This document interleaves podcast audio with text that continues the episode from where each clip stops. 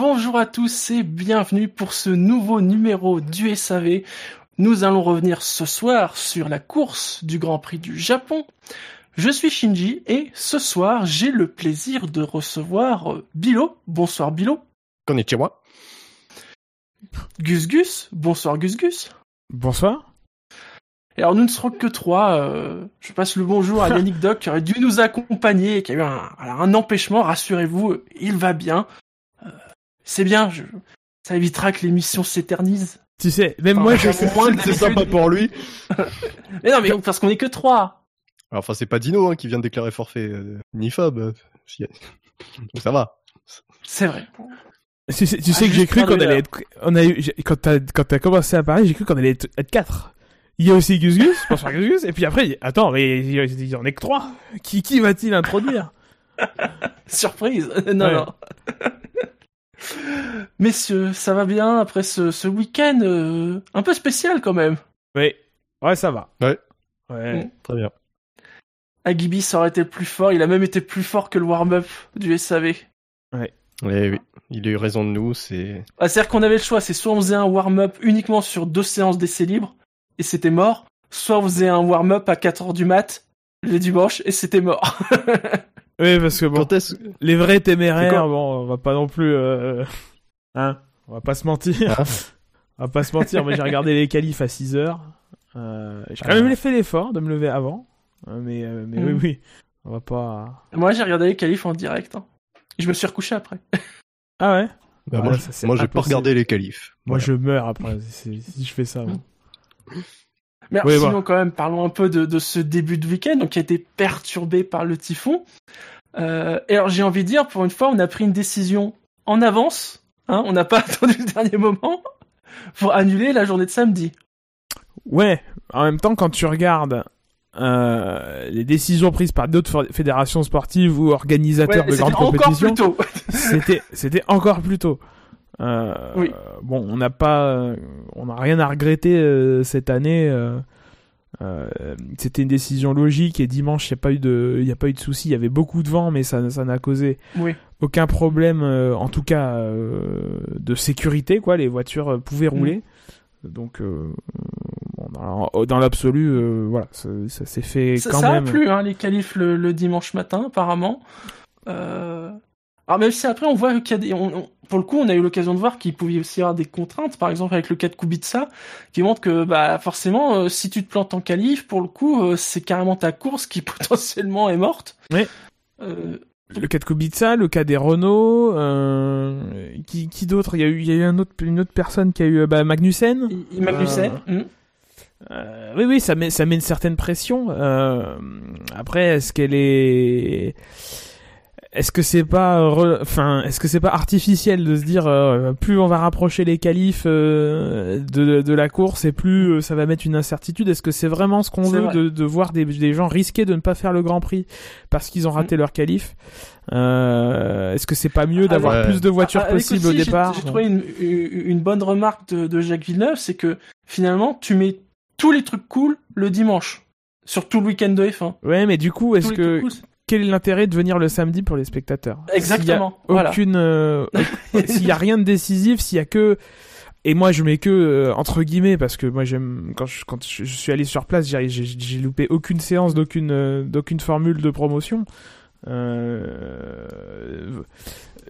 Mais pour pour le commun des mortels quand il y a de la F2 ou de la F3 ou de la Porsche Super Cup c'est pas très intéressant et quand tu, Mm. ça se voit très clairement sur place dans les dans les tribunes quoi il y a pas grand monde euh, donc, donc ça risque de, de, de, de, de décourager les gens de prendre des tickets trois jours, surtout s'il n'y a plus que deux jours. Euh, Oui. Voilà. Donc deux jours, dont un où il y a que des essais libres, euh, waouh, c'est bon. Et la même chose pour les Mais télés, c'est- quoi. Euh, Voilà, les oui, télés, on- on- Mais y a c'est- une vraie c'est- raison c'est de regarder samedi. intéressantes pour le coup. Peut-être plus que les courses qualificatives. Oui, oui, bah oui. oui. Et alors, Mais- euh, parce que forcément, avec le, le typhon, euh, j'ai vu beaucoup de commentaires dans ce sens. Est-ce que vous pensez qu'il faudrait aussi avoir une réflexion sur la période de l'année dans laquelle on fait ce Grand Prix du Japon? Rappelons que le Grand Prix du Japon, historiquement, a toujours eu lieu à ce moment de l'année, globalement entre fin septembre et début novembre.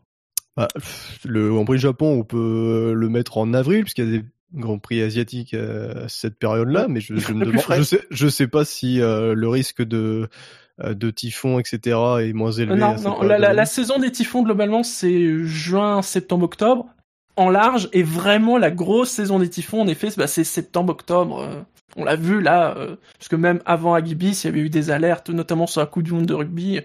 Est-ce qu'il faudrait pas avoir une réflexion surtout sur le moyen d'empêcher ces typhons? Ça, ça paraît con, mais ah ouais, mais là, euh, c'est beaucoup plus global. Oui, c'est ah bah, c'est- extrêmement global, mais mais depuis Voilà. c'est depuis 15 ans. Alors il y a une concordance entre le fait euh, qu'on que la F1 est beaucoup plus prudente qu'il fut un temps. Euh, je pense que si on remonte au Grand Prix du Japon en 76, euh, aujourd'hui on courrait Oui. pas. Euh, mais dans Mais quand même tu temps, regardes les éditions, euh, il y a eu en effet des éditions très pluvieuses, parce que c'est la saison, et puis il y a aussi eu des éditions sous grand soleil. euh. oui, bien sûr. Euh, mais, Heureusement, ça n'arrive pas tous les ans. Non, ça n'arrive pas tous les ans, mais en même temps, il y a une multiplication ces derniers temps. Il y a eu C'est 2004, vrai. il y a eu 2010, il y a eu 2014 et il y a 2015. 2019. Euh, oui. Euh, voilà, ça commence à faire beaucoup en, en, en 15 ans avec rien entre gros guillemets derrière. Encore une fois, les standards ont évolué et font qu'on on reste un peu plus euh, prudent. Euh, je sais pas si euh, le faire plus tard, euh, ça fait que euh, les conditions météo sont très fraîches et que ça, ça cause Ouais. d'autres problèmes. C'est ça, il faudrait soit le faire plus tard ou beaucoup plus tôt en début de saison. Ouais. Donc les conditions seraient plus fraîches. il y Ouais, aurait moins ouais. de risque de typhon. Ouais, puis il faut voir aussi par rapport euh, à la luminosité. Enfin, je sais pas au Japon, euh, Oui. en avril, si le soleil se couche plus tôt, euh, je, C'est- je, je sais pas trop. C'est déjà euh, très, tangent. Hein. En effet, la luminosité, c'était un des problèmes euh, qu'on a eu en- en 2014, puisque le, le, sol- le- le soleil se couchait deux heures et demie après la course, après, après le début de la course, je crois. euh, Donc ça laissait pas une gro- grosse fenêtre. Là, on a déplacé le départ. quand, il- quand, quand ils nous avaient parlé un peu des risques pour ce dimanche, ils nous avaient précisé que si s'il avait fallu reporter la course, il y avait quoi Une heure de battement max. Hein. Ouais, mais euh, ouais. Avec la luminosité, c'était pas possible. oui, d'ailleurs, ça me paraît bizarre. Le départ est à 7h10. Euh, je, Mhm. je crois que c'est 10 minutes après euh, dépa- l'heure du départ qu'on avait eu en, en, en 2014. Euh, il me semblait qu'ils avaient bougé le qu'ils avaient bougé l'heure et euh, bah, ça me surprend que c'est que ça ait eu lieu à 7h10 quoi. Mais bon. Et puis, euh, bon, bah, l'été, c'est pas trop possible de mettre le Japon, parce qu'il y a les Grands Prix européens et on va pas non plus faire des, Oui. des allers-retours euh, dans le globe. Puis, Mais on peut toujours finir en novembre hein. Si vraiment on veut finir par un bon bon Grand Prix, moi je suis pour qu'on retourne au, au Japon. Ouais. Mais là, le risque, il est pas plus élevé qu'il y ait des... Bah euh, oui, Mm, Ma- maintenant, je pense que, enfin, si on prend l'historique des grands prix du Japon, euh, est-ce que c'est vraiment, euh, vraiment mi-octobre à chaque fois?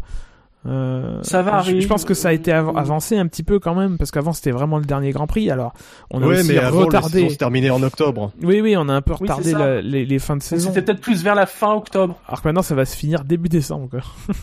Oui. Euh, Ah non, c'est Mais- toujours en octobre.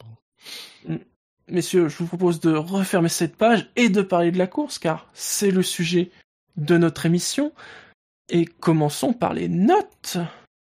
Alors, vous, tiens, bah, vous allez nous les donner en direct. Bilo, Oui. tu as donné quelle note au, au Grand Prix?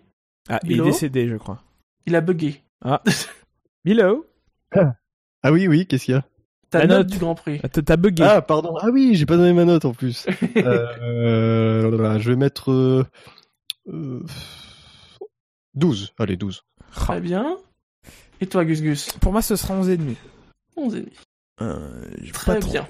J'ai pas trouvé que euh, c'était transcendant. Ouais, il y a toujours après, euh, il y a pas mal de polémiques qui se sont en- entassées euh, ce week-end, le typhon, l'emploi du temps, le- d'autres qui concernent la course et sur lesquels on reviendra. Je suis, je suis, je suis assez d'accord. mais en dehors de ça, euh, en dehors de ça, c'était pas, c'était pas fameux. le suspense était euh, peu là. Euh, Il y a eu quelques remontées, mais moi ça me fait plus rien les remontées de- des voitures du top 6 euh, parmi le, le peloton. Enfin, c'est. On, aura l'occasion d'en reparler. J'ai pas envie de faire mon drive through tout de suite. Euh. Alors, sachez que Benlop a mis un 14, Fab a mis un 13, Floy un 11, Yannick Doc a mis un 12, en mettant les sanctions des commissaires, que du vent. Marco un 12, Redscape un 12,5, Scani un 10, j'ai mis un 11. Le public, vous avez mis un 12-19 avec euh, des notes bah, en effet assez variées. hein. Euh, Ça a pu monter assez haut quand même, euh, mais aussi des notes très très basses. Pour au final une moyenne de 11,93, donc un tout petit peu plus que la Russie, qui était à 11,88. Euh, notons aussi, euh, ce que je veux dire, c'est que il y a quand même des différenciations stratégiques euh, grâce notamment au fait que les pneus n'ont pas pu être trop testés sur les longs relais et qu'il y avait une petite incertitude sur leur usure, et ce, qui, ce qui a donné des beaucoup de possibilités sur le plan stratégique et Ils avaient dit hein, que ça serait très stratégique comme, comme course. Et donc c'était assez sympa, même si effectivement c'était pas les mêmes, la même intensité, le même suspense que euh, les grands prix qu'on a vécu en juillet, août, euh, septembre. Eh bien, messieurs, dans ce cas, je vous propose de passer au quintet plus ou moins. Les chevaux et les courses, vous le savez, c'est ma grande passion. Tiercé Magazine avec Omar Sharif, la passion de gagner. Les courses, avec le journal Tiercé Magazine, bien sûr. Alors, pour ce Grand Prix du Japon, vous avez été 68 à voter. Merci à vous. Et alors, bon, je n'aime pas citer le nom des gens qui ont voté, mais Ouh. sachez Oh, il y a de la que. Xavier, que Xavier Dupont de Ligonnès a voté pour le moins cette semaine. On le salue. On le salue. Je- On sait je- que tu n'es pas à Glasgow. Je le connais, c'est un fidèle. Enfin, enfin, je le connais. j'ai- J'en ai entendu parler. Attention. C'est un fidèle auditeur. Il m'a dit, il m'a- façon, il m'a parlé de cette course. Il m'a dit que c'était un vrai, na- un vrai massacre. Toi, tu vas finir sous une terrasse. c'est ça. Alors, messieurs, bien évidemment, on commence par les 5 plus mauvais du classement. Et d'après vous, qui est le dernier du quintet plus ou moins? Bah, Leclerc. Ouais. Eh oui, 7 votes positifs, 445 votes négatifs. Ce qui fait donc un moins 438. En effet, c'est Charles Leclerc. Alors j'ai une question. Qui a été le pilote du jour, le officiel? Parce que quand ils, ont montré un, peu- un moment de la course, l'état du, oui, sondage, trois- deuxième ou il, est- troisième, il oui. était dans le, dans le top 3. Je dis quoi? Non, non, c'est Bottas, c'est Bottas qui a eu le titre. Bon, C'est vrai que ça aurait été, ça aurait été drôle. bah, n'importe quoi. Ah, Charles, Charles, Charles, Charles, Charles. Alors, il a été pénalisé finalement en deux temps, enfin en deux parties. Donc, c'est 10 secondes pour l'incident avec Verstappen et 5 secondes pour avoir euh, bah, roulé avec une voiture dégradée et en avoir foutu partout. euh, voilà, il en a foutu partout. Euh, pour l'incident avec Verstappen, je j'ai pas trop cherché, mais j'aurais bien voulu avoir la caméra embarquée de Leclerc. Parce que pour voir finalement si euh, au niveau de la visibilité, euh, il pouvait faire quelque chose. Alors selon le rapport des commissaires, euh, il a été, il aurait été piégé entre guillemets par le le flux aérodynamique provoqué par la Red Bull de juste devant, et ce qui lui aurait fait perdre un petit peu le contrôle. Mais. À noter qu'il admet, hein, il a dit qu'il avait fait une erreur, que c'était de sa faute, voilà. Ouais. Qu'il aurait dû anticiper et qu'il l'a pas fait. Bah, la, la caméra de Leclerc, elle est sur F1 TV. Je vois pas de quoi tu parles. Allez, crache tes 200 euros. Ouais, ouais, vas-y. Oui. vas-y. Non, mais enfin, je pense que la, la caméra de de- d'Hamilton qui est juste derrière, qui a été montrée sur le signal international, elle est, elle est, elle est criante. Hein. On voit qu'il il fait, il fait, il tourne pas. hein.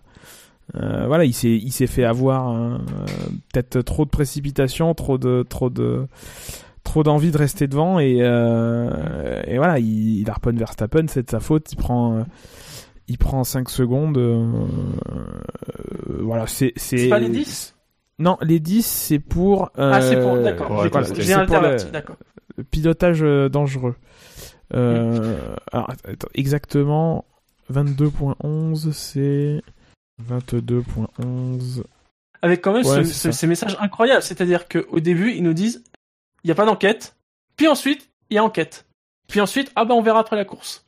Il y a plusieurs canaux, en fait, euh, plusieurs personnes qui peuvent être à l'origine d'une enquête. Il y a d'un côté le directeur de course qui peut demander une enquête, et de l'autre côté, les commissaires eux-mêmes peuvent se saisir des, des incidents pour, euh, pour demander une enquête. Si ça se trouve, le directeur de course a dit Bah, moi, je pense pas qu'il y ait besoin d'enquête, et les commissaires se, ont déjugé euh, Michael Massey et, et, on, et on verra une enquête derrière. Ou l'inverse. Ou euh, Mhm. Voilà. Bon, après, euh,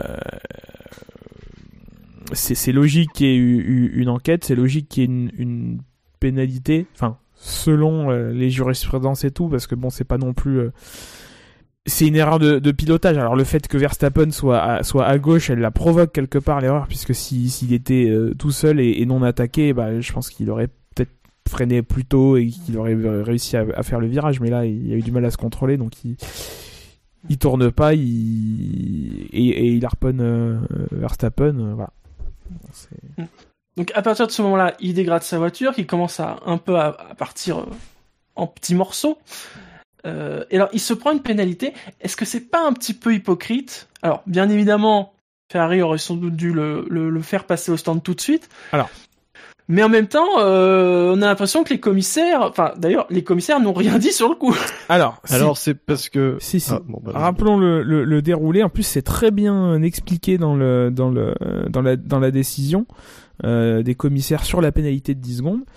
Euh, Ferrari, euh, pendant le tour 2, Ferrari a pris l'initiative d'elle-même de, de, de contacter le directeur de course et de dire que qu'elle allait faire entrer euh, Leclerc à la fin du tour. Or, il se trouve que pendant le tour 2, il perd à deux reprises euh, des débris euh, dans les virages euh, 11 et les virages 14. Donc, euh, virage 14, c'est Spoon et 11, c'est l'épingle, je crois. hein. Je crois que c'est ça. Euh, à partir de là, du coup, il, il décide de se déjuger et de dire à Leclerc de rester, euh, de rester en piste puisque les pièces qui pendouillaient étaient, étaient, étaient tombées. Euh, Mm. Donc Leclerc ne rentre pas, contrairement à ce qu'ils avaient déclaré à la direction, à la direction de course. Et la direction de course, voyant euh, que Leclerc ne, ne- que Leclerc ne rentre pas, a, a communiqué à Ferrari euh, qu'il devait rentrer pour que la voiture soit inspectée. Et ce qui, ce qui, ce qui s'est passé à la fin du, du tour 3. Donc ce qui a été jugé euh, à l'origine de la pénalité, c'est le fait que euh, Ferrari quelque part ne tienne pas parole. Euh, et le fait que même euh, une fois les, même quand les pièces ont été semées sur la piste, bah il n'y a pas eu d'inspection en fait. On n'a pas vérifié. Euh, euh, c'est en fait c'est pas parce que la- le raisonnement des commissaires c'est de dire que ce n'est pas parce que les voitures, la voiture a perdu les pièces, certaines pièces qu'il n'y a pas d'autres pièces qui, qui, qui présentent une situation dangereuse et, et que donc euh, il devait quand même rentrer à, à la fin euh, du tour 2. Voilà pour les faits euh, et, et l'interprétation de la, la direction de course. Alors au, au final, il y a surtout une victime, c'est de, de ça, c'est c'est Norris. Je sais pas comment, euh, parce qu'il y a un moment, on a vu, il perdait des morceaux et c'est euh, Hamilton qui s'est tout pris. Lui, pour le coup, il, il a rien eu. Euh, il s'est rien passé de plus. Est-ce que ça aurait pu mériter quand même une petite safety car ou une VSC pour nettoyer un peu le- la piste? T'as Bah parlé de. Norris? Oui. Ah oui, Ah, c'est ça? Ah, Norris, il, il- enfin McLaren, il s'était, il s'était pas content par rapport à Ferrari parce qu'apparemment il s'est pris des, des morceaux, notamment au niveau de ses freins. D'accord. Alors ça explique parce que moi j'ai rien- j'ai pas compris pendant la course pourquoi le Norris- avait disparu. Ça, ok, c'est donc. Euh, oui, c'est c'est pour ça. Alors qu'il était, voilà, il était combien Il était, euh, oui, sixième, septième. Et c'est comme ça qu'il s'est retrouvé. Euh, bah, il, il a dû. je sais pas. Attendez, est-ce qu'il est repassé au stand? Il est passé au Euh, Ouais, troisième c'est ça. Donc voilà, là, Quatrième. quatrième. Apparemment, il a reçu des débris euh, au niveau des freins. Oui, donc euh, pour répondre à ta- à ta question, oui, oui, il y a des débris sur la piste. euh, ça mérite une safety car. Et en plus c'est pas comme s'il y avait des débris euh, en un point localisé où tu peux te contenter de mettre un, un double drapeau jaune le temps que le temps qu'il n'y a pas de voiture parce qu'on est en début de course et que tout le monde est un Ouais. peu euh, est un peu euh, est un peu regroupé. Enfin là c'était en deux points distincts du circuit. Euh, on a déjà vu à Bakou en 2017.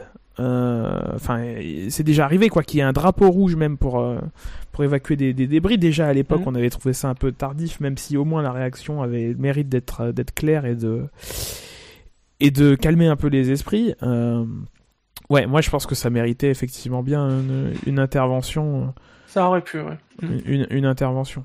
Et euh, enfin, on- je vais pas euh, brandir du sensationnalisme ou quoi, mais euh, enfin, quand on, on voit l'image externe de de- de- d'Hamilton qui qui euh, qui euh, se prend les débris, euh, il en Ouais. perd son rétroviseur. Et moi, c'est un question, Mhm. un questionnement que j'ai.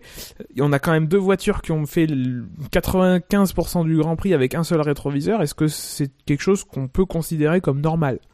Euh, Est-ce qu'un rétroviseur, ça suffit? Moi, je, je, je suis un peu... je suis un peu circonspect par rapport à cette question quand même. Euh, En même temps, habituellement, ils s'en servent souvent de zéro, donc finalement, passer de 2 à 1. Là, je suis pas certain. Je suis pas certain. euh, quelque part, en plus, euh, dans le règlement, normalement, les rétroviseurs sont des, des, des dispositifs normaux. Est-ce qu'on, je vais peut-être un peu loin, mais est-ce qu'on devrait pas obliger euh, les écuries à faire en sorte que les rétroviseurs ils soient plus ou moins amovibles et faire en sorte que, bah, s'il manque un rétroviseur, qu'on puisse les changer, quoi. Enfin, je sais pas. C'est une question euh, peut-être un peu jusqu'au boutiste, mais mais enfin, ça me dérange un petit peu que qu'on qu'on qu'on ait laissé deux, deux, deux voitures rouler avec un seul rétro. quoi. Ah oui, on les laisse rouler parce que euh, ils vont pas leur, ils vont pas leur dire, bah vous arrêtez votre course parce que de toute façon vous pouvez pas en mettre d'autres. Donc effectivement, euh, Bah, bah, après, si tu pars du principe piste de- que si tu rends ce, ce, ce truc obligatoire, après les écuries vont s'adapter en rendant les rétroviseurs euh, bah, facilement remplaçables. Quoi. oui voilà. Mm. Bah, dire, on a des dispositifs pour faire en sorte qu'on puisse changer tout le nez de la voiture. Euh, on peut le faire pour un truc plus petit comme un rétroviseur. Je pense. Après, bon, voilà. c'est- Ah, Après, c'est pas. Enfin. C'était arraché. Enfin, ouais. Je sais pas comment tu peux le remettre, quoi, sans. Parce que Bah, à partir du arraché, moment en fait, où- par rapport. où tu as au moins un support qui est, euh, qui est relié au châssis. Euh, Ouais. euh, Mhm. Voilà quoi. Ça, ça, ça, ça doit être dans le champ des possibles. Après, ouais, j'ai conscience de, là, d'aller sur un truc un peu lointain, alors qu'il y a des trucs beaucoup plus évidents qu'on pourra reprocher à, à la direction de course euh, ou au directeur de, ou, ou au commissaire. Mais voilà, c'est une piste de réflexion que j'a- que j'avais. Il pourrait Et être donc- euh, en continuité du halo, vu que le halo est solide. Comme ça, il serait pas Bah, cassé. c'était Ferrari hein, qui avait mis un peu sur le halo et c'était pas passé. Ah, bon. Oui, c'était ouais, c'était l'an dernier. Oui, c'était Ferrari l'an dernier, mais maintenant, depuis, Ouais, c'est- interdit. C'est interdit. Et puis il y a des règles très strictes sur la façon d'accrocher les, les rétros euh, à la carrosserie. Et donc, ah bon, après son arrêt, bah, bon, ça a été euh, une grande remontée avec une Ferrari, quoi. euh, avec quand même ce moment un peu. Enfin, on s'est posé des questions. Ce, ce deuxième arrêt, où il reste quand même la moitié de la course, et où il met des pneus rouges. On se dit, euh, ça va tenir Oh, finalement, euh, bon, il a, il, a, il a remis des pneus à 5 tours de, de la fin, mais ça aurait pu tenir. Ouais, ils étaient neufs. euh, Oui, c'était- oui. Donc, Pour euh, remettre, lors des 5 derniers tours, des pneus tendres euh, usés d'ailleurs. Oui. Bon, il devait pas en avoir 10 000 hein, non plus, de toute façon. non. Est-ce que, est-ce que justement il il lui restait un train de pneus médium euh, euh, neuf à non, Leclerc c'est- je crois que ce euh, qui a été précisé, 25e c'est que tout le monde avait, euh, à part à part les Williams, je crois, tout le monde avait un train de dur, un train de médium et cinq trains de de, de tendre. Ouais, d'ailleurs, on le voit sur le tableau des stratégies. hein, euh, Il y a, y a, il y a que Kubica qui fait deux relais en médium. Ouais. Donc, euh, Ouais. donc c'était de toute façon pas possible pour euh, pour Leclerc de rechausser des médiums. Mm.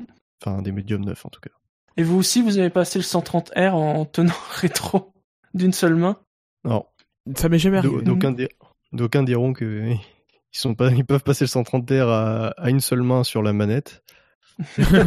Alors ça dépend de la configuration de la manette, hein, parce que si, Ouais, le- ouais. si le joystick droit t'accélère euh, et tu freines et le joystick gauche tu, euh, tu diriges, bah, malheureusement tu peux tu peux pas enlever tes mains. Tu peux pas Voilà, enlever il faut un, il faut un pouce très très long. Ou alors faut que tu configures tes boutons autrement. connaissais pas bien Fab. Hmm. Et là, le pouce lent. Alors au final, euh, Leclerc termine alors septième, hein, puisqu'il a fini sixième, il a été déclassé. Quelque chose à, rajouter sur sa course? Euh, non, mais pour revenir à la décision des, enfin sur le, euh, ce qui s'est passé en début de course par rapport au, au fait d'arrêter Leclerc ou pas, je pense que la FIA doit tout de suite mettre un drapeau noir et orange, peu importe ce que dit l'écurie. Comme ça, au moins, ça, c'est de facto, hop, il y a une obligation euh, pour l'écurie de s'arrêter et il n'y a pas à discuter, euh, même si, euh, même si la situation évolue, euh, comme justement les débris qui se détachent de la voiture. Voilà. Ils auraient mis un drapeau noir et orange dès le début. Bah, Leclerc s'est arrêté et puis voilà. Bah, en fait, c'est ça. Enfin, il y a, une, interaction visiblement manifeste entre, entre les écuries et les. C'est pas la première fois que ça arrive, hein, qu'on qu'on a une polémique autour de ça et que. Et que euh, moi je me rappelle, j'avais fait même un, un, article sur le site du SAV. euh, C'était le Grand Prix de d'Espagne 2015. Euh, c'est Maldonado qui avait eu euh, son, son aileron arrière qui pendouillait euh, pendant quasiment toute sa course, parce qu'au bout d'un moment il s'est quand même fait arrêter. Et euh, dans les jours qui avaient suivi, on avait appris que bah, il n'y avait pas du drapeau noir et orange, mais que la, mais que la, la, la direction de course avait fait passer des ordres à, à l'équipe de, de faire rentrer. C'est-à- c'est- C'est-à-dire que tout ça se faisait sous euh, un peu sous le manteau sans que personne puisse le voir. Et c'est ça en fait qui est dommageable. C'est que en fait vu de, l'extérieur vu que bah, nous qui connaissons un peu la, course et qui connaissons l'existence de ce drapeau noir et, orange bah on s'étonne hein, en fait qu'il ne se passe rien et que et que et que et on, et on a l'impression qu'il y a un immobilisme et qu'il y a rien qui est fait or c'est pas le cas euh, or c'est pas le cas. Et donc c'est il, suffirait juste euh, là qu'effectivement le drapeau noir et orange soit présenté pour qu'on on comprenne un peu mieux et que que ce soit lisible quoi parce que là aujourd'hui tout ça c'est fait sous le manteau c'est fait par radio sans qu'on puisse euh, sans qu'on puisse euh, en avoir connaissance et, euh, et sans la direction sans sans la la décision des commissaires et, et les articles qui s'en sont suivis derrière on n'aur- on n'aurait pas eu euh, cette information quoi. C'est co- c'est comme si euh, en fait euh, au, au football l'arbitre ne faisait aucun geste ne montrait aucun carton et voilà c'est- dommage pour la compréhension du, du sport quoi Très bien, messieurs. D'après vous, qui est avant-dernier, sachant qu'il a un score de moins 133, donc l'écart est gigantesque avec Leclerc. Euh... Est-ce que, est-ce C'est que dur. ça... Ouais, ouais, c'est pas, c'est pas évident. Est-ce qu'il pourrait y avoir du Kubica pour les qualifs? Est-ce qu'il Moi, je dirais pourrait- Albon. Albon? Ah, Il fait 4 quand Ouais, même, même si ça. c'est pas... Ouais, ouais, mais son sa manœuvre sur euh, sur la McLaren là. euh, Alors, c'est ni l'un ni l'autre. C'est le, le miraculé du dernier tour, si on peut dire. Ah C'est Sergio Perez. Oh c'est sévère. C'est injuste. Ouais, qui fait 9 quand même. euh, en étant... Il était parti combien, Perez? Euh Ouais, il était parti 17ème. Hein. 17ème, il est 11ème dès la fin du premier tour. Oui. Alors expliquons, oui, le miraculé du dernier tour, parce que tout le monde n'a pas Ah oui. forcément eu l'info. Euh... Alors, faut, faut peut-être revenir à l'an dernier. Parce que, euh, ah, tout, tout ça, et donc quand même, quand même, faut rappeler l'an dernier, souvenez-vous, au Canada, il y avait un souci, euh, puisque le drapeau d'Adami avait été euh, montré plus tôt. Oui. Et donc, c'est là qu'on avait changé le règlement. Ah bon? En disant que finalement, bon bah, le drapeau, c'est du folklore, et ce qui va compter, c'est l'affichage des panneaux lumineux et sur la voiture. Ah ouais? C'était ça le truc? Oui. Parce que je sais qu'ils avaient mis en place le panneau lumineux, euh... mais assez en réaction à ça. Parce que c'était pas la première Oui. fois l'an dernier. Bon, il y a eu la Pelé en 2002, le fameux- Non, non, la oui, fameuse victoire de mais- Takuma Sato. Mais c'est voilà, mais c'est suite à, à- à- oui, c'est suite à ce qui s'était passé l'an dernier qu'ils avaient choisi de de faire cette précision au règlement en se disant bon Oui, bah, au moins l'électronique c'est plus sûr, le drapeau on le garde pour le folklore, c'est joli. Ouais, Et sauf que sûr. patatras, il y a eu un bug. ouais, tu parles. Parce que les gens ont tendance à, se- à- ont cette idée dans la tête que comme c'est la machine qui gère, c'est nickel. Ça va être automatique, tout va marcher. Euh, or, moi, bon, je suis un peu dans l'informatique personnellement. Euh, les machines sont conçues par des par des humains, les, ordi- les les logiciels sont conçus par des humains. Euh, voilà, malheureusement, ça arrive. C'est c'est un mythe quoi. C'est le mythe de la, de la machine qui fait tout parfaitement. C'est ça, ça, ça n'existe pas. Euh, Et donc à ce que j'ai compris, alors c'est peut-être pas tous tous les panneaux, mais il y a au moins un panneau qui a montré un un drapeau à damier ouais, trop tôt. Et donc forcément, on a pris dans ce cas-là le le classement, donc un tour avant, enfin à- au passage précédent, donc 52e tour, ce qui a donc sauvé euh, Perez, qui donc techniquement n'a pas abandonné. Oui, euh, oui, oui, oui. Mais oui, bah, il a franchi la, la, la- la ligne lors de la prise des résultats. Ah, Voilà. Exactement. Et, euh, Du bah, coup, effectivement, il garde sa avec position. Gasly. Oui. Ouais. Euh, alors que dit la, la décision? La décision est Je crois qu'il n'a pas été sanctionné. Hein. il n'y a pas eu de sanction. Il, je crois qu'ils euh, ont considéré que ni l'un ni l'autre n'était de manière prédominante, euh, on était responsable de manière prédominante de l'incident. Euh, que- quelque quelque part, ça peut s'entendre. Euh, je, je suis pas certain. Euh, j'ai pas revu les images depuis depuis hier, mais quand je les ai revues, j'étais pas certain effectivement que que, Gasly, euh, que Perez pardon laisse énormément de place à, Gasly, qui en tout cas n'est pas fautif au point de au même point que, que Leclerc. Il n'y a pas d'écart de trajectoire. euh, euh, proéminent, en tout cas pas euh, pas extrêmement visible. Euh, voilà, c'est pas forcément euh, c'est pas forcément une mauvaise décision euh, et de toute façon ça enfin ça aurait été ça aurait été étrange de sanctionner quelque chose qui s'est passé après le résultat, même si c'est quelque chose qui Oui, s'est voilà. produit. Euh, Maintenant, le règlement dit rien là-dessus. Hein. Euh, Mm. euh, c'est c'est un peu à cas limite quoi. C'est quelque chose qui se passe après la conclusion officielle de la course au final. euh, Bah, disons, ouais, disons que euh, je- les commissaires n'auraient pas pu pénaliser. S'il y avait dû avoir pénalité, ça aurait été pour le prochain Grand Prix, mais pas pour la course euh, en elle-même, parce qu'effectivement, ça a été fait après. Est-ce que vous euh, en 2017 en, en Malaisie quand il y a eu l'accrochage Oui. entre entre Stroll et, et Vettel, est-ce qu'il y avait eu une pénalité? Est-ce que quelqu'un non, il y avait une enquête. il y avait eu une enquête quand même, mais euh, Après, elle je sais pas, peut-être en point, souviens en pas. point de permis, peut-être, je sais, je sais c'est pas, mais pas possible. de pénalité en tout cas pour euh, pour Vettel. Mais il y avait enquête. Euh, Et alors, au sujet des, des panneaux et des drapeaux, il y a Oui Coucou qui nous rappelle euh, qu'il y avait eu un mélodrame là-dessus en 2012 sur le fameux dépassement de Vettel sur Vergne. Il semble que c'était le volant qui disait jaune, le commissaire qui disait vert, et on s'était fié au commissaire. Comme quoi, les choses ont changé. C'était euh, au Brésil?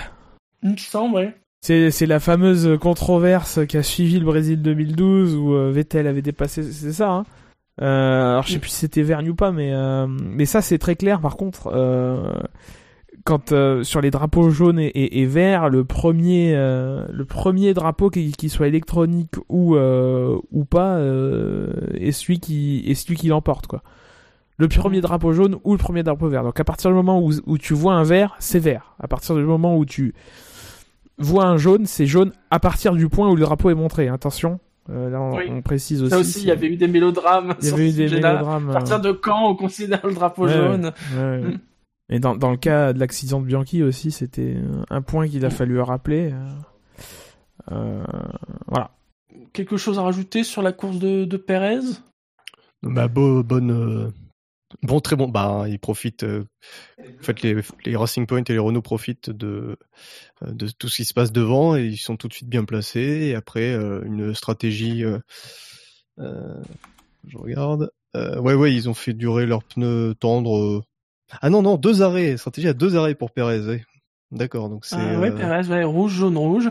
ce qui était pas mal euh, qui était pas mal vu finalement parce que finalement euh, il était derrière Stroll derrière euh, euh, Gasly derrière euh, derrière qui d'autre?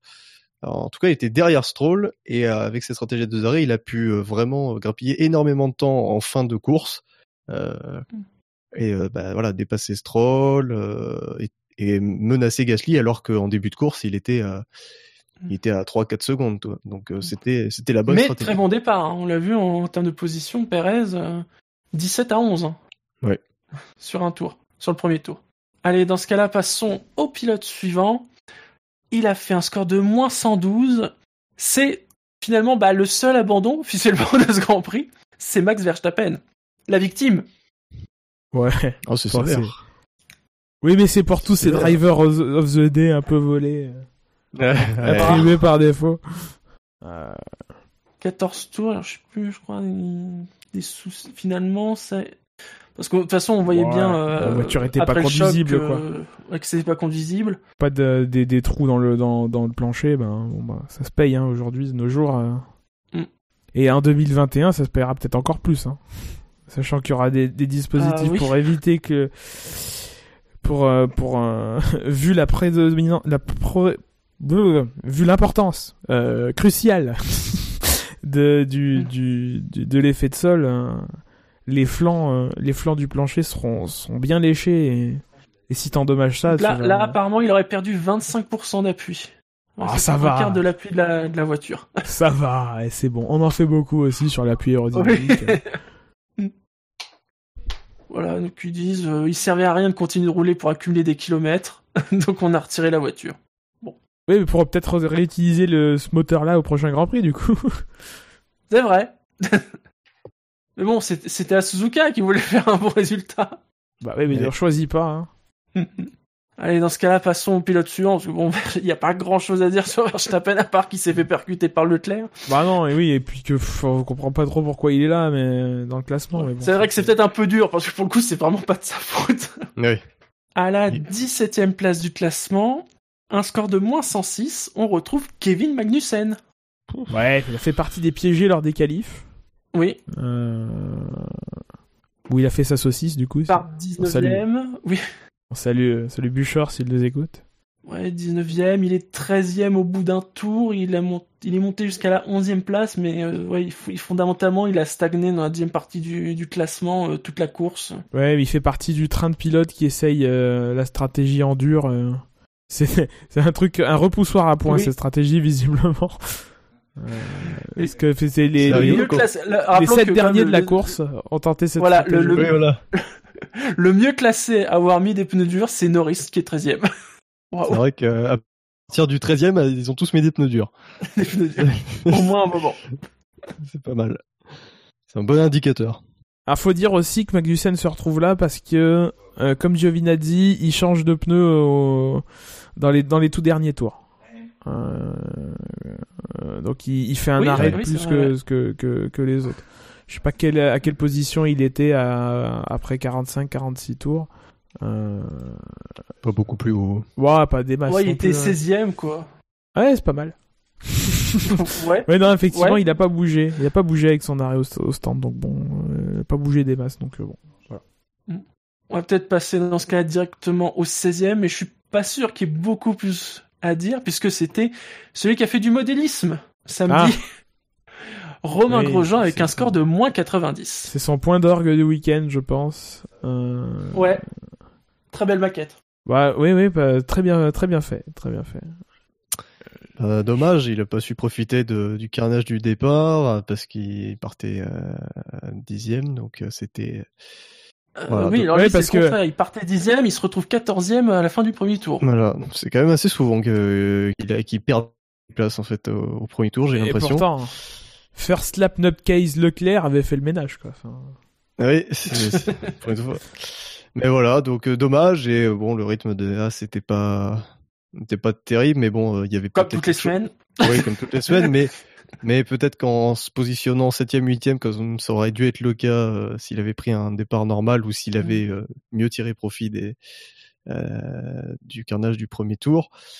Bon bah il aurait peut-être pu dicter un rythme et faire quelque chose, tenter quelque chose. Là c'était c'était plié quoi.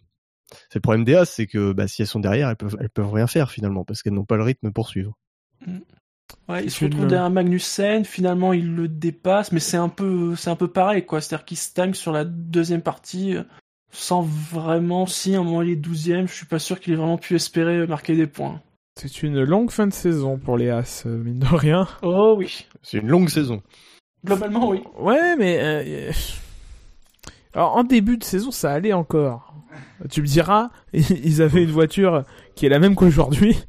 Euh, et tous les autres avaient pas leur mise à jour hein, à ce moment-là. Mais euh, mais ouais, là là, enfin, ils attendent 2020. Vivement et les bon en Australie, pas trop mal en Espagne. Et alors entre les deux, je pas le souvenir d'avoir vu des, des As euh, au, au niveau cette année.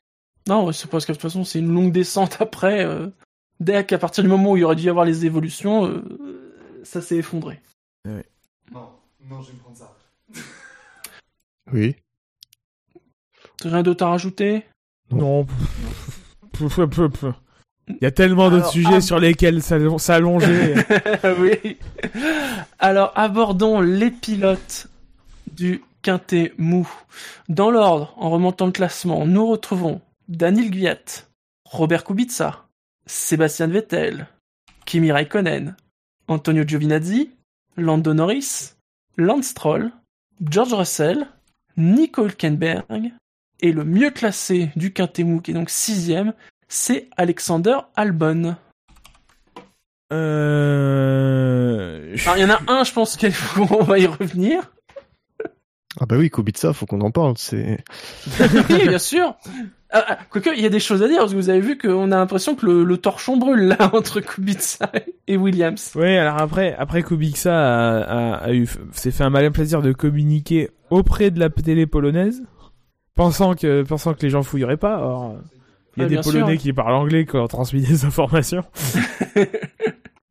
Euh, pareil, hein, c'est une lente agonie. Hein, euh, Kubica, euh, Kubica qui se plante en, en qualif, euh, même pas euh, au début du premier tour. hein. Enfin, Mm. qui est le premier à. à- Le, à- le truc le plus cool autour de, la de Kubica, c'est qu'ils aient réussi à remonter la voiture pour la course et partir pour la course. Oui, oui. Après, bon, bah, il fait, il est 19ème. Mais en fait, s'il avait pas eu de crash, euh, ça aurait rien changé. Non, ça aurait, ça aurait, ça aurait pas changé grand chose. Après, C'est euh, peut-être ça le pire, tu vois, c'est te dire que, finalement, que, que ça Alors- se passe bien ou mal, euh, ça, ça aurait rien changé à sa position. Ça aurait, par contre, pour Williams, ça aurait été très Oui. important, je pense, de garder des pièces de rechange, vu que l'abandon Oui. en Russie était causé par euh, juste euh, par ça et le fait que le crash de Russell mettait une pression, une certaine pression sur euh, sur les stocks de pièces. Euh, et bah, et là, il a pas aidé euh, la chose. Il a il avait un peu mauvaise. euh, alors, tout, de suite, euh, je vais pas dire théorie du complot, machin, hein, mais euh, visiblement, il avait mauvaise qu'on lui remette pas l'aileron, à- le nouvel aileron avant, qui euh, lui, selon, lui, le mettait dans un confort de pilotage beaucoup plus, euh, beaucoup plus important que que que le package, euh, le package actuel, alors que pour Russell, visiblement, ça changeait rien. En tout cas, euh, selon Kubica, encore une fois. Euh... Bon, c'est c'est dommage. C'est- dommage que ça termine en, comme ça en, en autre boudin. Euh, Williams lui a quand même donné sa chance. Ils l'ont Ouais. jamais remplacé alors que. Bon, alors oui, c'est une rentrée d'argent. Hein. Euh, on va pas, on va pas se le mettre, euh, se le mettre, euh, se le mettre Et euh, à sur, dos. sur le chat, on, on le rap- on le rappelle, il passe le 131 à une seule main. C'est une blague du chat. Après, on me dit oui, vous êtes méchant. C'est une blague du chat. hein. Et- quelqu'un, mais d'un auditeur qui qui n'assume pas, hein, puisque c'est Anon 3997. On le salue. une blague qui euh, qui a fait le tour de Twitter hein, de toute façon. Enfin, Oui. n'est pas du premier. Alors, de qui voulez-vous parler? Autre. Bah, je voudrais quand même parler d'Albon parce que bon, on va parler de Vettel euh, tout à l'heure, mais On finira par parler de Vettel, vous inquiétez Voilà. pas. non, mais parce que enfin, euh, moi ça me dérange quand même sa manœuvre sur. Alors, je sais plus quel McLaren c'était, mais en début de course, c'est une attaque euh, très très offensif euh, qui pousse l'autre dehors. Pour le coup, Ah oui, euh, oui, c'est vrai, c'est lui qui a fait un, oui, un dive bomb sur. Enfin, je veux dire, euh, c'est- je comprends pas en fait qu'il n'y ait pas eu d'enquête. Je sais pas, non, il n'y a pas eu d'enquête. Euh, Non, non. Il n'y a pas eu d'enquête. Enfin, je comprends pas quand Leclerc, il est pénalisé à raison, mais sur une plutôt une, une erreur de pilotage, quoi, euh, une perte de contrôle, disons.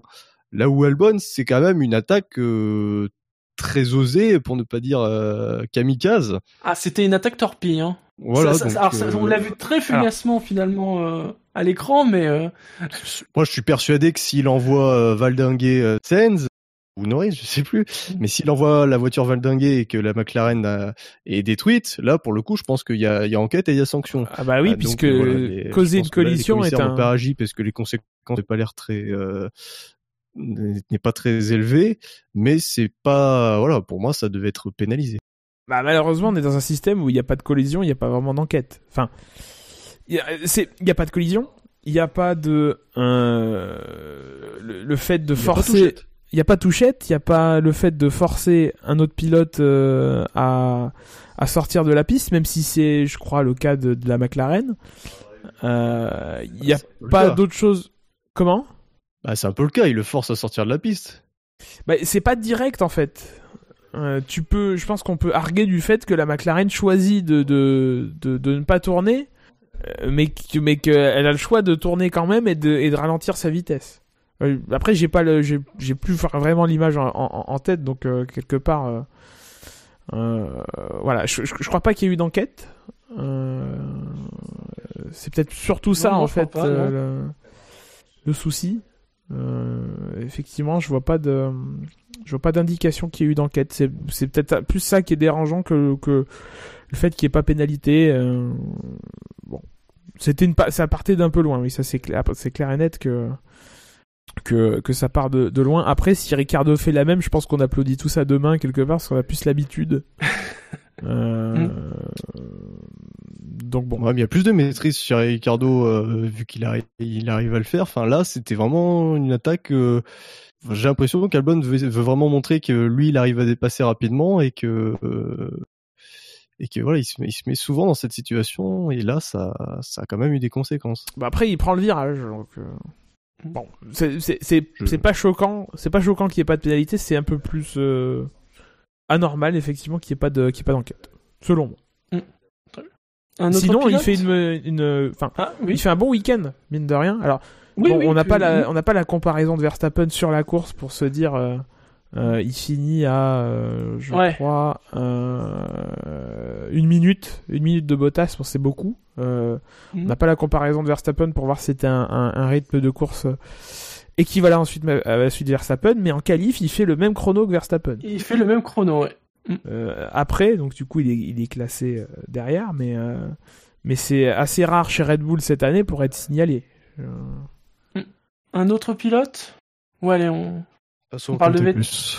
on parle Ouais, de Vettel. c'est domm- c'est dommage pour Norris. euh, euh, Stroll, Ouais, Norris, voilà. qui est pas euh, dégueulasse. là, il se prend les débris, voilà. Euh, course Ouais, déjoignée. il a pas de pauvre hein, cette année. Il a quand même beaucoup de soucis, j'ai l'impression. Euh, les deux Alfa Romeo, bah, c'est dans la même veine que ce qu'on voit depuis euh, plusieurs semaines, hein, donc euh, c'est pas terrible. Oui. Et Hülkenberg, même s'il bien. est pas, Hülkenberg, même s'il est pas au niveau de, de Ricciardo, euh, sauve un point. Donc euh, c'est pas. Aujourd'hui pour Renault, c'est pas, c'est pas, c'est pas des points donnés. Hein. Il faut vraiment qu'ils aillent les chercher, surtout avec les- la, la qualif qu'ils ont faite. euh. Donc c'est, c'est pas mal. On parle de Vettel? Non, On vous savez, je crois pas qu'il, je crois pas qu'il faille remuer le couteau dans la plaie des Ferraristes. Euh, moi, je suis pour qu'on passe au KT+.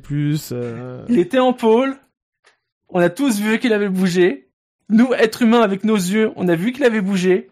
Mais décidément, c'est un, peu comme le, bah, le- c'est un peu comme le, le panneau et le, les drapeaux à damier. Visiblement, l'électronique japonaise, c'est, enfin, non, il a pas mal fonctionné le capteur. Il a fonctionné. Mais il y a une tolérance. Alors, que, euh, partons sur des bases solides. Vous savez que j'aime les textes. oui. Euh, À demain. Ah, ça- ah, à demain. Ah, c'est bon. Eh, faut pas non plus. euh, Faut pas non plus. Déjà que je retrouve. L'article le- est très court, hein. L'article est, est relativement court. Faut- je vais juste le traduire à la volée. Il est où? Euh... Il est peut-être pas là. Attendez, attendez. va- Vas-y, meuble, Bilo. Vas-y. Des- Alors, donc là, vous avez une armoire euh, Ikea qui... Non, mais oh, parle de l'incident.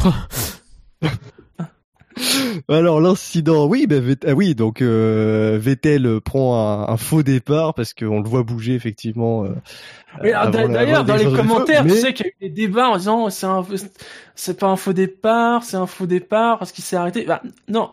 À partir Oui, du moment où tu bouges, Oui, il bouge avant, oui, un faux oui, ça départ. ça l'a toujours fait. Je veux dire, euh, je, alors je- le seul exemple que j'ai, mais il y en a sûrement d'autres, mais Fisichella au Canada en 2005, il, il avait bougé avant, mais il s'était ravisé. il y a Et, Raikkonen. et- et- et il avait finalement euh, perdu des places, bah, Raikkonen également. Voilà, voilà, c'est pas parce que effectivement tu tu t'arrêtes de, te- de réaccélérer.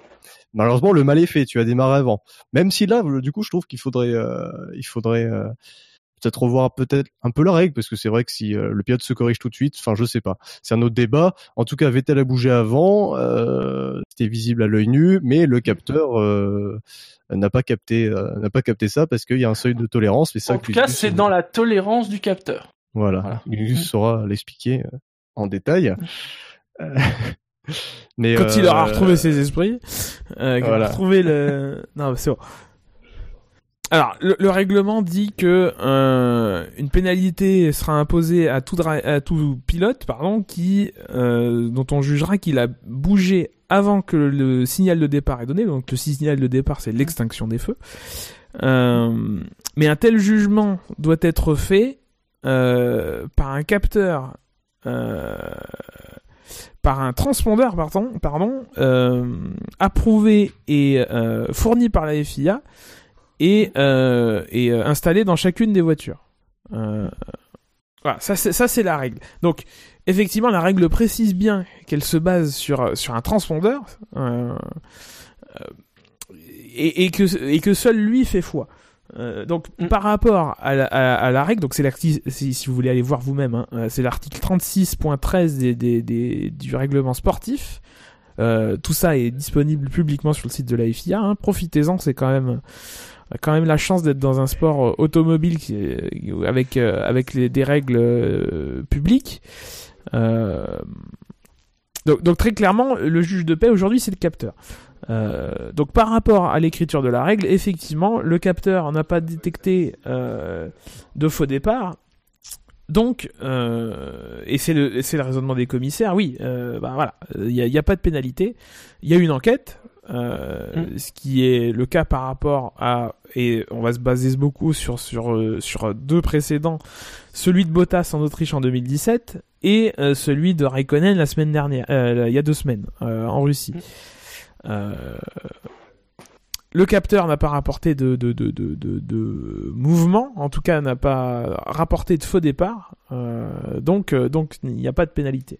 Bon, bah c'est logique. Maintenant, moi, euh, je considère que quand un, capteur, parce qu'une caméra embarquée, c'est aussi un capteur, il y a une image, euh, alors selon les caméras, toutes les, il y a 25 images par seconde ou 50 images par seconde. Souvent, euh, les images publiées par la FOM sur YouTube sont en 1080p 50, donc c'est-à-dire qu'il y a 50 images par seconde. À partir, même, mais même si on part de 25 euh, images par seconde, bah, ça fait une image tous les 40 millièmes de seconde. Donc, avec une caméra, on peut juger euh, d'une infraction à 40 millisecondes près. Euh, si je reviens au précédent Bottas, et je crois pas que la procédure ait, évolué depuis, on a eu la démonstration par ce cas que euh, le capteur, lui, avait donné euh, un temps de réaction de Bottas de 201 millisecondes, donc 2 dixièmes de seconde, euh, alors que les caméras montraient, si ce n'est que Bottas avait bougé avant, qu'il bouge en même temps que l'extinction des feux. Donc il ne fait pas ça en réaction à, l'extinction des feux, mais qu'il anticipe le départ. C'est pas possible autrement. Après, peut-être que Bottas est extrêmement électrosensible ou qu'il a un- une intuition de malade. Le fait est, c'est ce jour-là, il a un coup de bol. Hein. Ouais, je pense Oui, que parce je que le, le, le temps de réaction minimum humain, c'est un, un, un dixième. Donc, euh, oui, c'est enfin et, et je veux bien pas penser- possible que Bottas, euh, que Bottas euh, ait pu euh, euh, faire, euh, enfin démarrer en réaction au feu. Il a forcément anticipé. Je veux bien qu'on effectivement on pense que les pilotes de, de, de F1 sont, soient extrêmement talentueux, extrêmement euh, entraînés à, à travailler sur leur sur leurs réflexes. Euh, mais, mais clairement, ce, ce cas-là, euh, bon, était au-delà du, du, du temps de réaction. C'était euh, de l'anticipation et, euh, et et sans parler de coup de bol, euh, voilà, c'était pas c'était pas une réaction.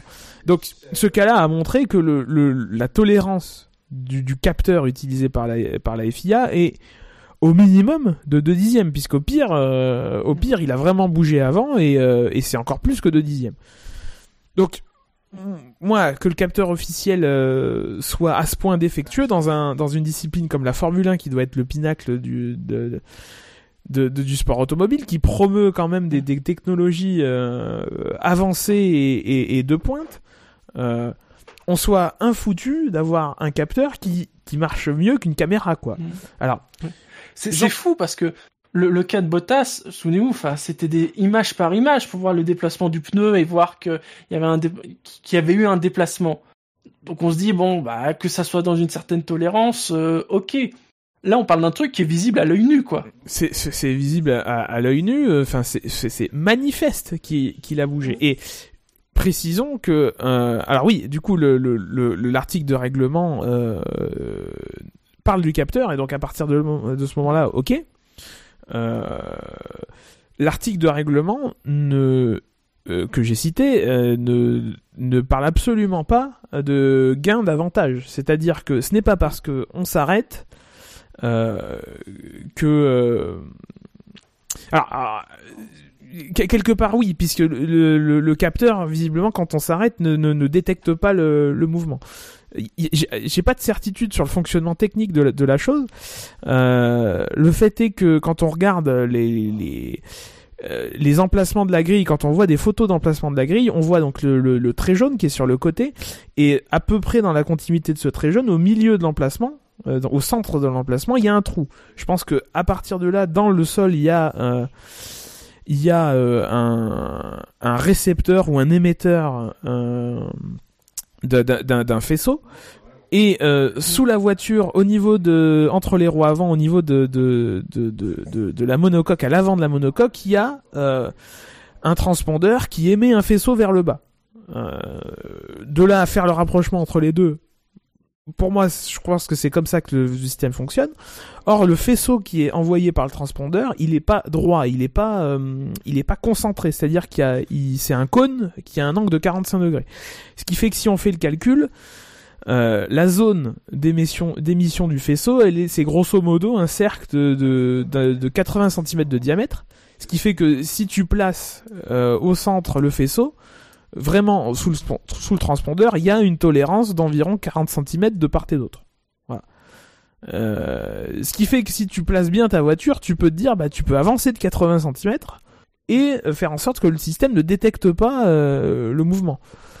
Ce qui peut expliquer, bah, ça fait beaucoup. Ce qui peut expliquer que du coup, qu'on détecte que Bottas qui a bougé avant ou au pire 40 millisecondes après, euh, encore une fois, c'est la durée entre deux images euh, sur une caméra à 25 images par seconde. Euh, euh, voilà, ce, qui, explique que le, capteur soit pas soit pas capable de, détecter ce genre de situation et qui dans le cas de Vettel bah, il n'est pas détecté que Vettel est décollé puisque euh, Vettel, grosso modo, je pense pas qu'il ait bougé euh, de beaucoup plus que 20 euh, ou 30 cm. Quoi. Après, ça, c'est à la louche. Du coup, on se retrouve en fait. Vas-y, vas-y. Ouais, que Michael Massy s'est défendu parce que il y a une tolérance, mais on ne la connaît pas. il s'est défendu de ça en disant que voilà, il ne voulait pas que la tolérance soit rendue publique, bah, tout simplement pour qu'elle ne soit pas exploitée par les équipes au moment du départ. Mais, mais, Donc on ne la connaît pas, et on ne la connaîtra pas. Pourquoi pas Mais mais enfin, pour moi une caméra c'est un capteur comme un autre. Euh, et, et, pour le coup là, elle a une tolérance, en tout cas en termes de, de temps, de temporisation, parce que là, pour moi, la, tolérance du capteur de, de, de, la position sur la grille, bah, c'est une tolérance en distance euh, qui est relativement importante. Après, c'est chacun jugera. Hein. Euh, pour moi, euh, quand, euh, du coup, on a un capteur qui se dédie, qui dédie le capteur officiel. Euh, on peut, enfin, la, décision est pas crédible, quoi. elle est logique par rapport à la jurisprudence, par rapport au texte et par rapport au, enfin, c'est clair, c'est c'est blanc ou noir. Bon, bah là, le, le capteur officiel dit blanc. L'observation objective, il n'y a pas besoin d'aller dans l'interprétation euh, dit noir quoi. Vettel a bougé. Euh, mm. C'est pas dans l'esprit de la règle en fait. Euh, c'est c'est bah, dans la lettre de la règle, mais c'est pas dans l'esprit de la règle. Pour moi, ce capteur n'est pas au niveau de la Formule 1. Il, une, une, question là-dessus. Vu qu'il se fie, a priori, donc uniquement sur le capteur, qu'est-ce qui se passe s'il tombe en panne? Si le capteur déconne et que Vettel part 5 secondes avant, est-ce qu'ils vont nous dire qu'ils ignorent les autres capteurs? Ah c'est une bonne question. C'est une bonne question. Euh, c'est une bonne question. J'ai pas, j'ai pas, j'ai pas la réponse. Après, euh, euh, alors après, ce qui se passe si le capteur est en panne, c'est que du coup le signal ne fonctionne pas et que parce qu'il y a un deuxième, il y a un deuxième volet à cette règle qui est que si le transpondeur n'est pas capable de détecter le mouvement parce que la voiture est mal positionnée sur la, sur la, sur la grille, c'est pénalité aussi. Euh, euh, voilà, j'imagine que euh, j'imagine que et, c'est quelque chose qu'on avait reproché à Vettel lors d'un Grand Prix où il s'était garé complètement en dehors de, l'emplacement. Voilà, j'imagine qu'une panne de transpondeur, ils le feront pas payer, mais c'est quelque chose qui se verra en tout cas. et à ce moment-là, je pense qu'effectivement, il faudra aller voir les, les, les, images.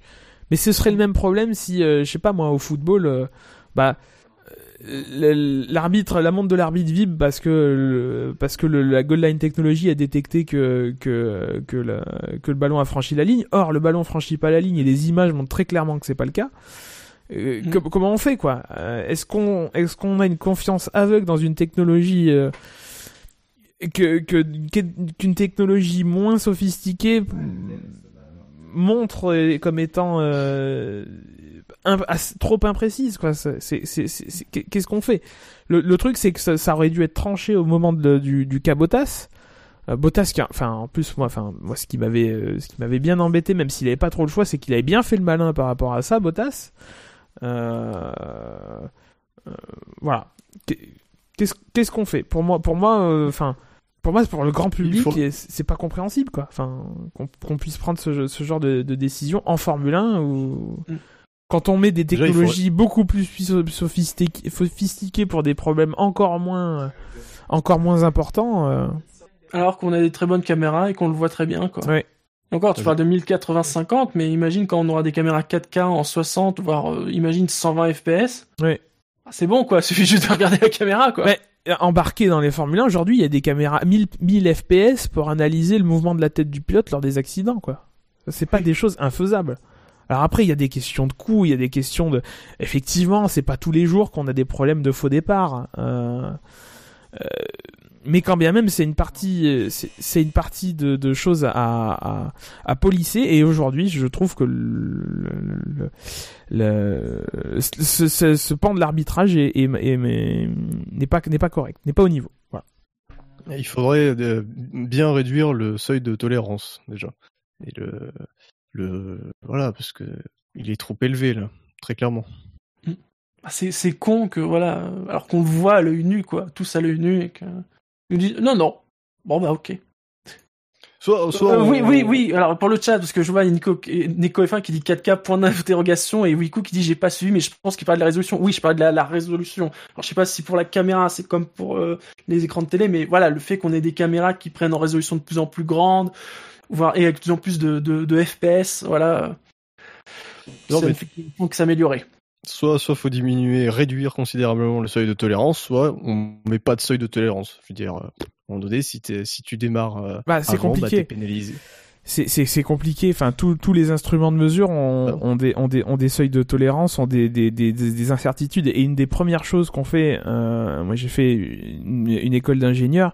Une des premières choses qu'on fait en, en en physique en prépa c'est de c'est de c'est d'apprendre ça et de de- de- d'apprendre des méthodes de calculer l'incertitude sur euh, sur des instruments de mesure. Euh, donc euh, il n'y a, y a pas d'instrument de mesure parfait qui permet d'avoir une mesure euh, à, avec 8 chiffres, huit chiffres après la virgule. euh, Ça, ça, ça n'existe pas. Et une caméra, effectivement, est un capteur qui aussi aura une tolérance et qui, permettrait, qui ne sûr. permettra pas de, de gérer tous les cas. Mais de la même manière qu'aujourd'hui, on applique le bénéfice du doute parce que euh, on n'est capa- on n'est pas capable de dire avec certitude, avec le capteur, euh, c'est un départ volé ou, ou non, bah, le cas où euh, on voit la voiture décoller euh, euh, en même temps que l'extinction des feux, on peut dire bon bah on n'en a pas la certitude donc on ne pénalise pas. Je pense qu'on peut fermer cette cette page euh, départ. Ouais, et Euh, rouvrir le livre pense- comment flinguer euh, une première ligne en, en, en, en 30 secondes. Même pas. à peine. Euh, puisque bon, en effet, on peut pas vraiment dire que Vettel ait vraiment bénéficié de son faux départ. Ah bah euh, Loin de là. mais, mais encore une fois peu importe hein, c'est blanc ou c'est noir, tu bouges ou tu bouges pas quoi. Dans le réflexe justement de, euh, bah, de relâcher l'accélérateur parce qu'ils savent qu'il y a un, faux départ, autant qu'ils continuent d'accélérer, ils savent qu'ils vont se prendre une pénalité, et, bah, au moins ils profitent de leur faux départ. quoi. Oui mais bon après si c'est Pas pas, faux. trop mal fait euh, si c'est pas trop mal fait, euh, ils vont se prendre une pénalité qui est en rapport avec euh, avec le fait qu'ils se disent bon bah j'ai volé le départ, j'y vais quoi. Mm. Après, on n'est jamais, on n'est jamais surpris, euh, toujours surpris par la direction de course ou les commissaires. On sait jamais trop ce qu'ils peuvent nous inventer. Parce que euh, je me souviens d'Alonso en Chine en 2010, je crois. Lui, il prend un, un faux départ, mais il relâche pas quoi. Il, il était passé de troisième à premier et il avait pris euh, un drive-through. Donc c'est vrai que c'était- c'est plus sévère. Je sais euh, co- combien avait pris Raikkonen Ouais, c'est un drive-through aussi, je crois. Drive-through, je crois. Enfin, un drive-through, C'est- ouais. Et puis, Normalement, c'est ça. Pour un euh, et voilà, Alors- et Fisichella, qui en, en 2006, quand il avait malgré le fait d'avoir relâché, il avait pris un drive-through aussi. Alors qu'Alonso, qui n'avait pas relâché, a pris un drive-through. Donc la pénalité est la même, euh, qu'on se retienne ou pas. Ah, euh, C'est un des rares euh, endroits du règlement où euh, la pénalité, la pénalité euh, associée est, euh, est, est inscrite. C'est ou un drive-through ou un stop and go de 10 secondes. Hmm. Ça peut pas être moins. Si, en tout cas, si la- les commissaires respectent le règlement, ça ne peut pas être moins qu'un drive-through. Drive-through, sorry. Yeah.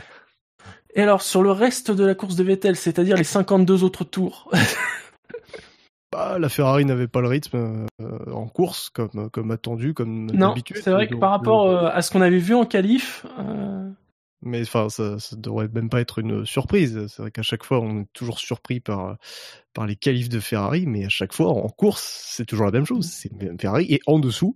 Et euh, c'est là, c'est bah, non, ça dépend. Ces dernières semaines, euh, Ah bah euh, non, même même en- enfin même même à Spa, même à Monza, la Mercedes suit facilement.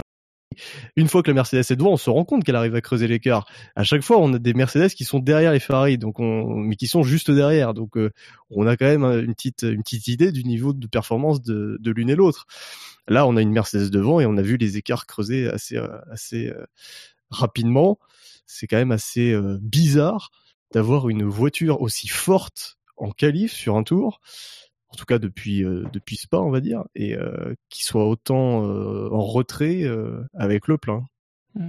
C'est c'est pas commun, c'est pas pas quelque chose qu'on voit qu'on a vu très souvent dans l'histoire de la Formule 1. Bon, après, il y a eu Singapour et c'était moins.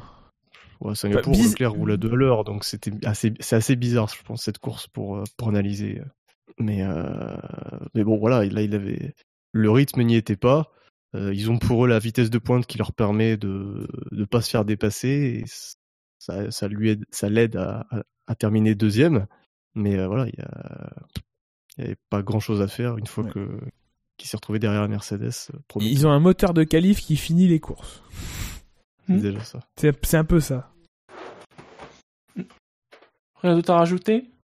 Oui, la stratégie qui paraissait un peu risquée de remettre tout de suite les pneus tendres, euh, Les tendres, ouais. au deuxième relais, parce que c'est, enfin, oui, parce que on se serait dit, il peut tenter de mettre les médiums et puis on voit si ça tient ou pas jusqu'à la fin ou s'il y a une usure. Là, en mettant les tendres, il se condamnait d'office à un deuxième arrêt. C'est ça. Au-delà d'être risqué, c'est euh, c'est prévisible, quoi. Du coup.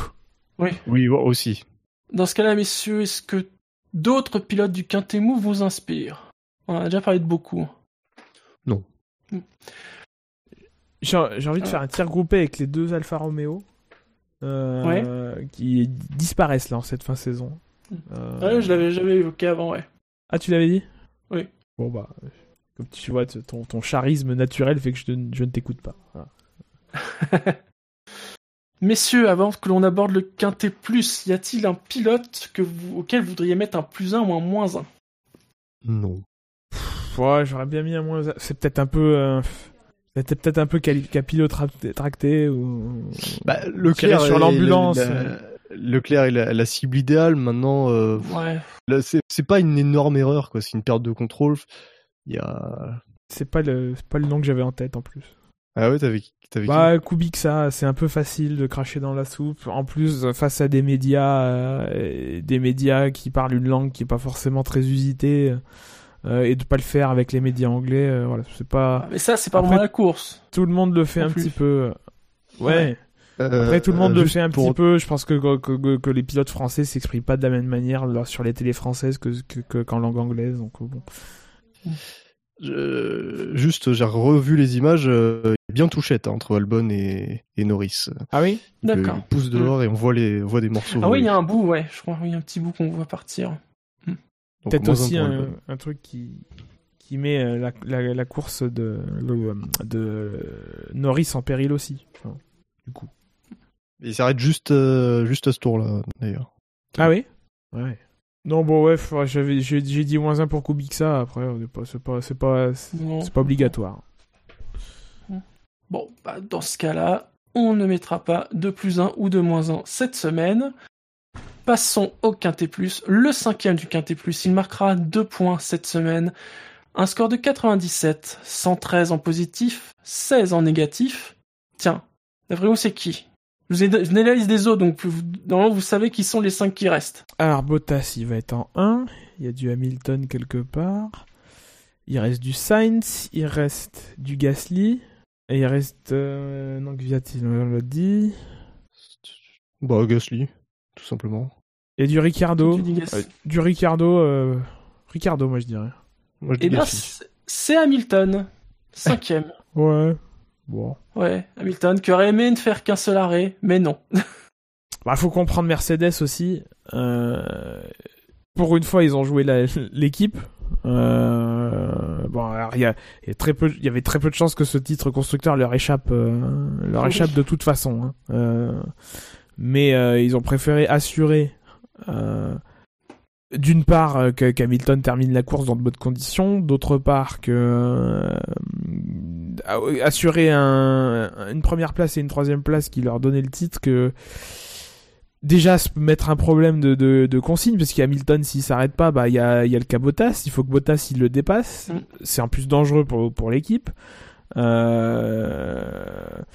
et au moins tu t'assures que, que, que, ni l'un ni l'autre ne tente de, de, choses euh, de choses euh, qui pourraient être dommageables. Après c'est pas la, la, la, cohabitation Hamilton-Bottas c'est euh, c'est toujours très bien passé euh, dans un sens comme dans l'autre. Faut pas oublier qu'Hamilton en Hongrie euh, avait euh, laissé euh, repasser euh, Bottas euh, malgré l'écart qui s'était créé entre les deux en 2017 euh, Bottas euh, dans l'autre sens euh, lui-même euh, s'était plié aux, consignes Euh, Toto Wolff qui a dit, alors après, hein, évidemment c'est toujours plus facile, que s'il n'avait pas fait son arrêt, de toute façon ils auraient inversé les places.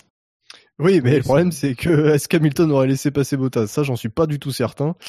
Euh, au vu de la saison dernière, notamment, où on avait dit oui, euh, on va rendre ça à on va rendre la victoire à Bottas, euh, enfin celle qu'il a donnée en Russie, et au final, euh, pas du tout. Donc, euh, moi, je suis pas persuadé qu'Hamilton aurait laissé passer Bottas. Je pense qu'il aurait peut-être ouvert la porte si jamais Bottas était vraiment très très pressant euh, et roulait bien plus vite.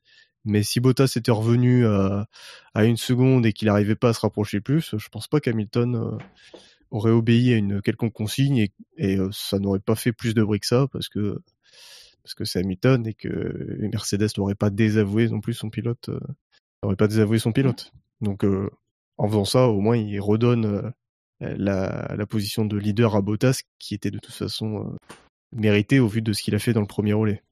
Maintenant, moi, je pense qu'il y avait la place pour que ça, pour que ça marche. hein. Euh, Quand on voit les autres Pour la stratégies. stratégie d'Hamilton. ouais, ouais. Quand on voit les autres stratégies. euh, Ouais, mais c'est- Ah oui, non, mais c'est- je suis pas, ce que je dis. Ouais, 31 sur le jaune, euh, oui, c'est. Hülkenberg fait 32, Stroll fait 33. euh. Je pense que ça aurait marché, mais le problème c'est que ils font arrêter Bottas en réponse à l'arrêt de Vettel euh, pour éviter euh, un undercut quelconque. Parce qu'effectivement, Bottas il aurait pu continuer plus plus de tours, mais au risque de peut-être ressortir derrière Vettel. Et euh, donc voilà, ils ont ils se sont servis de Bottas qui était en tête à ce moment-là pour ne pas euh, perdre cette position. Euh, sinon, il pouvait continuer puisqu'il avait un très bon rythme, ses pneus se dégradaient pas, donc ça aurait Mm. été un peu illogique euh, de le voir euh, désavantagé sur le plan stratégique par rapport à Hamilton. C'est quand même dingue, du coup, quand tu réanalyses les chiffres, puisque quand Hamilton ressort, il est à plus de 20 secondes de Bottas. Ouais. Et au final, euh, au final, il fait un relais en, médium qui est bien meilleur que celui de, Bot- de Bottas. Alors, il y a, la carotte de rattraper Vettel, alors que Bottas est peut-être plus en, gestion, parce qu'à ce moment-là, il a quand même relativement course gagnée. Mais, euh, mais du coup, il a peut-être trop géré pour se dire, euh, est-ce que c'est pas là aussi le fait de, vouloir, et c'est ce qu'on avait reproché à Ferrari il y a deux semaines, de vouloir se dire, bon, on va quand même laisser gagner Bottas, déjà pour ce que ça fait un moment, euh, que ça se justifie pas forcément sur le week-end, il fait quand même la pole. Euh... On lui demande de gérer parce que je pense que effectivement ce relais en médium au milieu, il- ça sert à rien qu'il soit à fond. Il y a 10 secondes avec euh, Vettel qui lui est en pneu rouge, donc qui, des pneus qui, se, qui finissent par se dégarder et croiser la courbe performance des pneus, des pneus jaunes. Euh, bon voilà, c'est peut-être ça aussi qui peut expliquer. euh, Et très belle fin de course, hein, il finit sur les talons de Vettel hein, au final. hein. Ouais, mais c'était trop difficile de, de dépasser. Ouais. Trop de différentiel de vitesse, y a- trop de retardataires un peu qui arrivent un peu euh, mal. Parce que du coup, euh, Vettel, Ouais. enfin, l- au moment où où, où il est le plus proche, il, il y a Gasly qui donne le de DRS à Vettel, donc, euh, donc pas de pas de réussite sur ce côté-là. Si Hamilton ressort à euh, quelque chose comme 22 secondes de, de Bottas et sur les 15 tours euh, de sur les 15 derniers tours de Bottas sur ce relais-là, euh, Hamilton lui reprend euh, 9 secondes, 9 secondes et demie. Ouais. Donc avec des pneus 4 tours plus 9, donc c'est quand même beaucoup. Et euh, à l'inverse, quand Bottas ressort des stands pour son dernier relais, il a du mal à rattraper Hamilton en fait avec ses pneus tendres, euh, certes usés. Il chose des pneus tendres usés, mais il a du mal à rattraper Hamilton. Des choses à rajouter sur la course d'Hamilton? Bah, c'est Non. c'est sûr qu'Hamilton, dès que dès qu'il gagne pas, euh, et dès que Bottas fait un, un- un- globalement un meilleur week-end, euh, bah, euh, oui, on se pose des questions. Après, c'est pas, c'est pas scandaleux, quoi. Une fois de temps en temps. Oh, des Ah. questions, des questions. Aujourd'hui, aujourd'hui, il y a 20 courses, voilà. Aujourd'hui, il y a 21 courses par saison. Tu peux pas être à 100%, euh, pas Ouais. tout le temps à 100%, quoi. Surtout que là, c'était un week-end très particulier. Hamilton n'a pas donné non plus l'impression d'être. euh, Non, non, il était pas part. complètement largué. Hein. Euh, Non, non. Il était pas complètement largué. Après, c'est un week-end particulier. meilleur, quoi. ouais. On a plutôt généralement l'habitude de voir Hamilton qui monte en puissance pendant un week-end. Bon, bah là, il lui a manqué un jour de, euh, Mm. de roulage. euh, voilà. Ça explique peut-être. Enfin, bon, il n'y a pas péril en la demeure, quoi. Il a Non, 38 points à, à marquer sur les 4 derniers, grands- quatre derniers Grands Prix pour, pour empocher le titre. Bon, voilà. Allez, le quatrième du classement, c'est Pierre Gasly, avec un score de 153. Ah, bienvenue au club. bah bonne course. Pierre qui a fini huitième. Si je regarde tour par tour, il était, il part neuvième, huitième. Oui, Non, mais il est- après, il, il est, est à il sa place. ou moins. Ouais. Il a sa place parce qu'il est distancé peu à peu par Sens. Et euh, derrière lui, il maintient euh, Racing Point et les il distance les Renault qui sont sur une stratégie différente. Euh, la stratégie bien décalée de Ricardo permet à, l'Australien de passer devant lui. Mais sinon, il a réussi à tenir les autres derrière. Donc un, un week-end très très solide du début à la fin, malgré malgré le fait de ne pas avoir roulé en essai libre 1 et de, donc d'avoir roulé qu'en essai libre 2. Mm. Il a été performant tout le week-end. Après, comme ça a été dit, il connaît le, la piste. hein. Ouais, bah, je pense que les autres pilotes aussi, ils connaissent la piste. Oui, non mais par les débutants.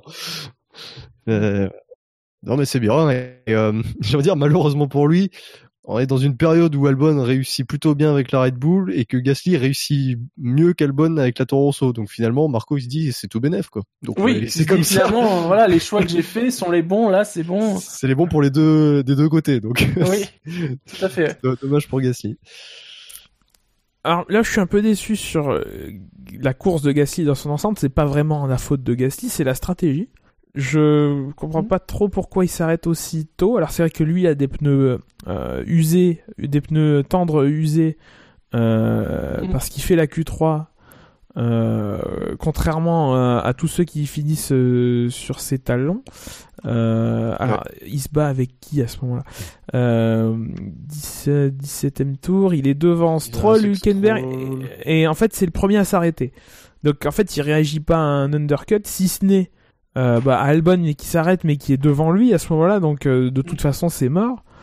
Euh, il, il lance un peu le- les, les hostilités, alors peut-être qu'il essaye de se protéger, mais du coup il s'assure un, un très long relais avec les pneus médiums, alors qu'il parvient à, à amener à, à, à- à terme, mais du coup de, de cette manière-là il se fait euh, il se fait avoir par Ricardo, euh, il se fait dépasser par euh, il se fait overcut par Ricardo.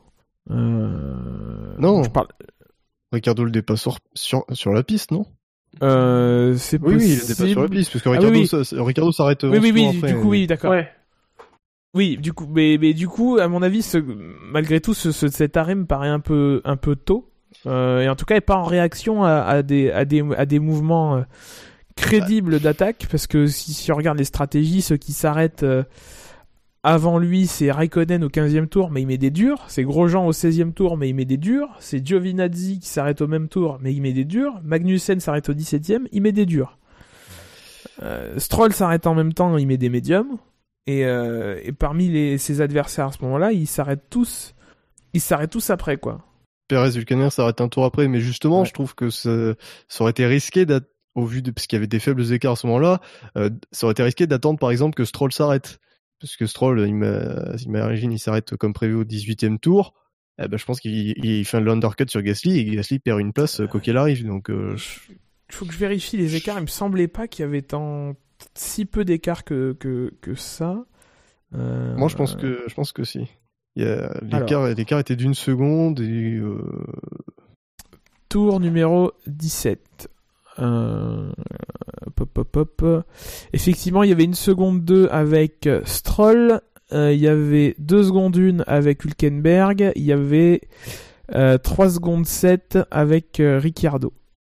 Et 5, voilà, si- secondes avec Perez. Euh, il peut perdre deux places en fait en attendant euh, le mouvement des autres. Donc, euh, Effectivement, effectivement. donc je trouve que c'était plutôt pas mal. Effectivement, mais après sa course est, est, est bonne. Euh, c'est toujours un peu di- difficile de situer la, la Toro Rosso dans, dans, dans, dans, ce, dans, dans le peloton, mais historiquement ça a souvent été ça. Hein. La Toro Rosso c'est souvent une, une, une voiture de, qui fait des coups plutôt qui, qui fait preuve d'une constance. euh, euh, d'une constance. Voilà, je pense que la, phrase est bien si on s'arrête là. Euh, C'est tout sur Gasly? Après il y a l'accroche avec Perez, mais on en a déjà parlé tout à l'heure. Donc... Dans ce cas-là, passons au podium et le troisième du classement. Il n'a eu que des votes positifs. Les trois premiers n'ont eu que du positif. Un score de 242, c'est Daniel Ricciardo. Ricciardo qui partait 16e, qui finit, alors 7e, reclassé 6e. Il est celui qui aura le mieux réussi la stratégie à un arrêt. Euh, Sainz devant lui a fait une stratégie à un arrêt aussi. Oui, Ah oui, non, oui, c'est vrai, vrai. était en bagarre avec pas grand monde, à part avec Mm. Albon, mais qui avait une Red Bull, mais euh, c'est Ah, vrai que Sainz, il nous a fait une course à la Rosberg. Oui. Pas, Non, selon le sens attends. de Dino, mais euh, Ouais, voilà, mais non. Mais euh, oui, bah, je pense que le- effectivement la stratégie un arrêt à condition de bien faire tenir tes pneus, c'était euh, la meilleure. 29 tours en médium, puis euh, 22 en tendre. Mm, Parfait. C'est le meilleur de ceux qui se sont élancés en, en médium. Voilà, si, vraiment on veut. Ouais, plutôt, ouais, plutôt, ouais. Euh, Ouais, et puis devant un Ah. paquet de pilotes qui était largement devant. Enfin voilà, c'est énorme, c'était la stratégie parfaite, le... la course très bonne. On, on en a pas parlé euh, avec Hülkenberg, on en parlait avec Ricardo, c'est, vous savez qu'il y a, il y a une affaire, Ah oui, puisque Racing Point euh, a déposé, euh, je sais pas si, une réclamation, un dossier de 12 pages, faut que je ressorte le règlement. euh, qui soupçonne euh, l'illégalité, en tout cas sur un point euh, de la Renault. Alors apparemment c'est une question d'électronique et de répartition de freinage. Tout à fait.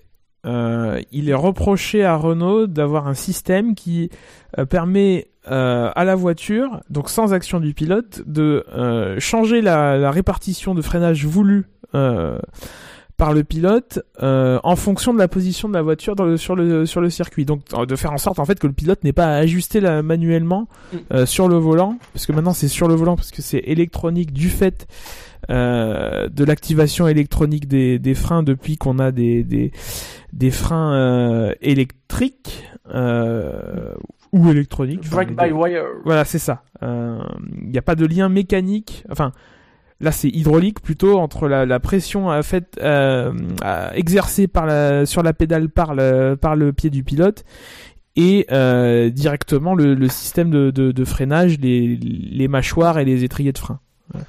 C'est maintenant ça passe a, par des qui a été capteurs. euh, recevable, en Oui. tout cas euh, étudiable euh, par la FIA. Donc il y a des pièces. euh, Alors, ça se base sur un article du règlement que je vais vous retrouver euh, pendant ce temps, euh, qui, euh, grosso modo, dit que euh, le système ne doit pas être euh, pré-réglé. Euh, ce qui euh, serait le cas, euh, puisqu'il serait programmé donc euh, en fonction de de la distance parcourue par la voiture depuis euh, depuis le passage sur la ligne. Euh, Bon, si, si, si tel est le cas, c'est, enfin, c'est, moi, de mon point de vue, c'est une triche. N'y a pas d'autre mot, je pense. Euh, c'est, pourtant clair hein, dans le règlement. Donc, si je reprends, euh, si je reprends l'article, euh, si je le trouve, euh, bah, je retrouve pas. Bon, grosso modo, c'est ça. Alors après, le, le souci, c'est que ça, c'est que si Renault le fait, c'est que ça doit être permis par le, le, le, le boîtier électronique de contrôle de, de la voiture, qui est Mm. commun à toutes les voitures, qui est fourni par un McLaren E- Electronics. Euh, le, je crois que le logiciel est, est contrôlé par euh, par la FIA, doit être approuvé par la, la FIA. Euh, donc si c'est quelque chose qui est qui est fait, a priori ça m'étonne, ça m'étonne beaucoup que la FIA ne soit pas au courant. Maintenant on n'est jamais. bonne question de, de Didier G sur le chat, c'est comment ils savent? Comment ils connaissent l'électronique de la Renault? Ah ça. Bah il y a des transferts, enfin il y a des ingénieurs qui changent d'écurie. Hein. euh, Enfin aujourd'hui on sait euh, et d'ailleurs euh, enfin. à l'époque, à, la moitié des années 2000, on avait des voitures qui savaient lire les feux rouges et des voitures, ça a été dit que c'était c'était les Renault, euh, qui savaient lire les feux rouges et lancer la voiture dès que les feux rouges s'éteignaient. Euh, donc c'est-à-dire que cette histoire de tolérance, c'est de la- c'est quand même bien de la merde puisqu'à l'époque on avait l'électronique pour euh, pour se pour, pour se, se départir de cette tolérance. Donc tout ça pour dire quoi? Tout ça pour dire que je sais plus.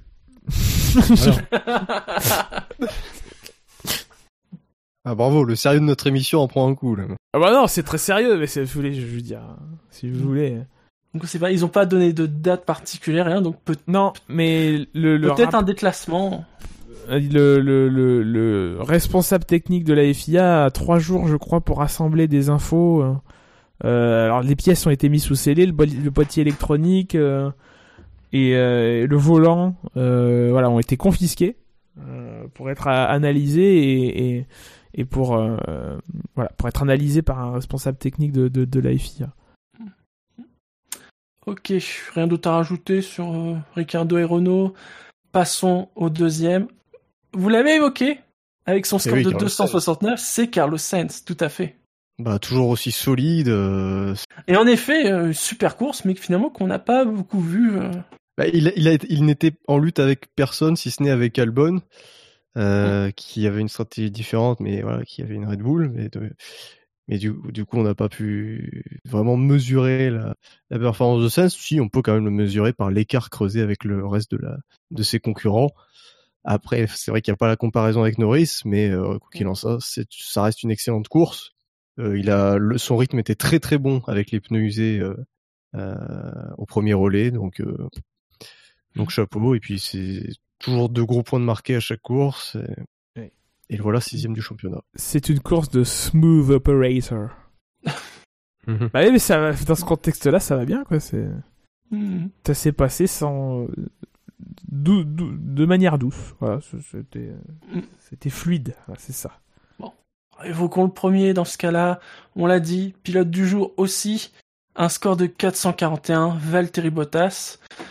Bah, qui a bien profité du départ. Mais il n'a pas volé des- cette fois-ci, contrairement à d'autres fois. Non, il n'a pas volé. Bottas qui fait des bons départs quand il est derrière les Ferrari. Par contre, quand il est en pôle, des fois il a du mal. C'est Hamilton derrière. Mais, euh, mais de toute façon, il a été bon tout le week-end. euh, oui, déjà, il a, mar- vendredi, il a marqué son territoire. devant. Ouais, marqué. euh, Tout à voilà, fait. vendredi devant, il se qualifie devant Hamilton. Euh, le rythme est bon pour eux, le rythme est bon en course, même si Hamilton, est, je pense, en étant derrière euh, Vettel, euh, perd, perd du temps. Mais en tout cas, le rythme, est- le rythme était là et, euh, et voilà. C'est un rebond de Bottas, mais je pense que c'est un rebond ponctuel. Gus Gus? Euh, oui, oui. Enfin, c'est un, c'est un bon week-end. euh, euh, moi, j'ai j'ai dit j'ai dit à plusieurs reprises cette saison, je, je crois pas qu'il y ait de. Je crois que la vérité sur Bottas est entre euh, les gens qui le traitent de, de bon toutou à sa mémère et les gens qui l'ont glorifié après sa victoire en Australie en disant que c'était le nouveau Bottas, que la barbe euh, ou le porridge ou je sais pas quoi était. euh, Enfin, Le café. c'est- C'est un. C'est un bon numéro 2. Si tu le compares à d'autres numéros 2, je pense qu'il fait. euh, C'est, c'est, euh, je pense que, je pense que on peut le mettre en rapport avec euh, Mark Webber. Je pense que dans une saison très disputée où l'adversité euh, n'est pas que dans n'est pas qu'interne à l'équipe, mais où t'as deux ou trois ou quatre pilotes en lice, il peut, il peut pourquoi pas tirer son, son épingle du jeu comme Weber en 2010. Euh, autrement, c'est un numéro 2 solide qui rapporte des points. Euh, voilà. Alors moi je suis pas. Et c'est un team player. Contrairement à Weber, c'est un team player. Moi, je, je partage pas ton, ton opinion. Je crois que justement, en cas de, de, de vraie lutte euh, en termes de performance avec euh, une ou deux autres écuries, je pense que on le verrait régulièrement euh, dernier de ce de, du groupe et que et que là, il en profite parce que la Mercedes reste un cran au-dessus. Mais euh, mais sitôt que sitôt que les Ferrari ou les Red Bull euh, soit, euh, je sais pas comment encore dire ma phrase, mais euh, si les mais si les Ferrari et les Red Bull étaient au niveau des Mercedes dans le même dixième, etc., je pense pas que Bottas existe véritablement. Je peux me tromper, mais les fois où justement ça a été des combats serrés, il a, il a quand même galéré et a souvent terminé quatrième, cinquième. Donc, Alors, je, je vois pas j'ai été très spécifique dans ce que j'ai dit. Et il faut qu'il y ait une grosse densité. Donc il faudrait qu'effectivement, à l'intérieur, enfin, qu'une bataille à 3 comme en 2010. Moi j'avais plutôt en tête que ça allait de 2010 et pas 2017 ou 2018, même si, bon, on en a déjà discuté, Bilo, et on n'est pas forcément d'accord sur la question. Il n'y a pas vraiment eu match en 2017 et 2018, mine de rien, entre Vettel et, et, euh, et Hamilton. Le championnat s'est quand même assez rapidement joué, même si c'est pas, ah, c'est pas Schumacher 2002. Hein. Euh, euh, voilà, c'est un. J'étais d'accord. Ah bon? Oui, oui. Ah ouais. Il faut confondre. Pas se souvenir. Non, mais oui. Mais euh, oui, effectivement, en cas de bataille à trois équipes, moi je vois plus terminer cinquième, sixième. Et je, je vois pas comme un Weber qui arrive à, à se maintenir au championnat. Je peux me tromper, mais euh, c'est pas l'impression qu'il m'a donné. Sur sa course, euh, bon, il fait après, donc il fait son très bon départ et après finalement c'est une course, euh, comme tu l'as dit là. Euh, non, il répond parce que Vettel rentre d'abord, mais euh, oui, finalement tout s'est bien passé quoi. Oui, il y, a, y, avait, il y a eu de, la gestion. Euh, il y a la décision de faire rentrer Hamilton qui le, qui le sérénise. Alors après, on s'engage très clairement à, à lui dire, euh, à lui dire euh, que Hamilton va rentrer. Donc à partir de là, à partir de là, je pense pas qu'il ait trop fait non plus la course pour essayer de le, rattraper. C'est vrai que c'est quelque chose qu'on n'a pas dit tout à l'heure quand on a parlé d'Hamilton. Voilà. Je pense que on lui a dit Hamilton va s'arrêter. T'as pas besoin de de, produire un effort pour pour aller chercher la course. Euh, Vettel était à 10 secondes derrière. Sa course est déjà finie après 20 euh, tours, quoi, je pense. Et puis belle qualif. Battre, euh, battre Hamilton sur un, sur un sur un circuit d'homme quand même. voilà, c'est c'est c'est quand même pas anodin. Ah, quel, mi quel misogynisme. Quand t'as circuit d'homme, oui, dans un circuit de pilote, de talent, de ce que tu veux. quand t'as quand t'as quand t'as la comparaison avec Barrichello, bon, euh, évitons. Je pense pas que ce soit la même chose. Ouais, je, Barrichello est arrivé chez Ferrari dans une période. Tu le rapprocherais de Barrichello, toi? Ouais, dans le, je mettrais même un poil en dessous, euh, mais euh, mais plutôt dans le dans le même style, c'est-à-dire un pilote ah, qui est en dessous de son équipier sur la durée d'une saison, qui arrive à faire de belles choses euh, en certaines occasions. Euh, ouais. Alors je le mettrais pas un petit cran au-dessus. Ouais, moi je le bah... mettrais au-dessus sur des saisons très difficiles euh, de Ferrari, enfin très difficiles. Sur des saisons où ça n'a pas été facile pour Ferrari, du genre 2003 ou 2005, Barrichello, il a bah, très peu existé. non, alors bah, je, je, suis désolé, mais Barrichello, à part 2005, où là c'est c'est plus qu'une saison difficile pour Ferrari, que, que Mercedes n'a jamais connu depuis que Bottas oui, est oui, chez oui. Mercedes. Mais 2000, euh, les pires saisons de Barrichello, c'est quatrième au championnat. Bottas, rien que l'an dernier, il fait cinquième. Alors, sur le chat, notamment, on nous précise Barrichello était un bien meilleur metteur au point, ça, je suis d'accord. Euh, moi, je, je, trouve que Barrichello s'en sortait mieux lors de lorsqu'il fallait combattre euh, dans le peloton, etc. Je trouve Barrichello meilleur. Après, c'est mon avis. Euh, chacun aura son. Non, mais t'as pas le droit d'avoir ton avis, c'est tout. Excusez-moi, je m'en vais. Oui, j'aime pas. oui, d'ailleurs, c'est vrai que Button a dit que Barrichello était le meilleur metteur au point parmi tous les équipiers qu'il a fréquentés. il a dit ça cette semaine. Très bien, messieurs. Au niveau des classements, alors dans l'autre classement, vous le savez, un titre est tombé en ce dimanche, le titre constructeur. J'espère qu'il s'est pas fait mal. C'était attendu, avec 612 points. Sixième titre consécutif constructeur pour Mercedes. J'ai pas de jingle pour les blagues de merde. Ce truc, c'est le podcast qui serait jonché. Ah bah oui. Surtout quand il y a Ben Lop. Bah bravo Mercedes. Bravo euh, quand même, oui.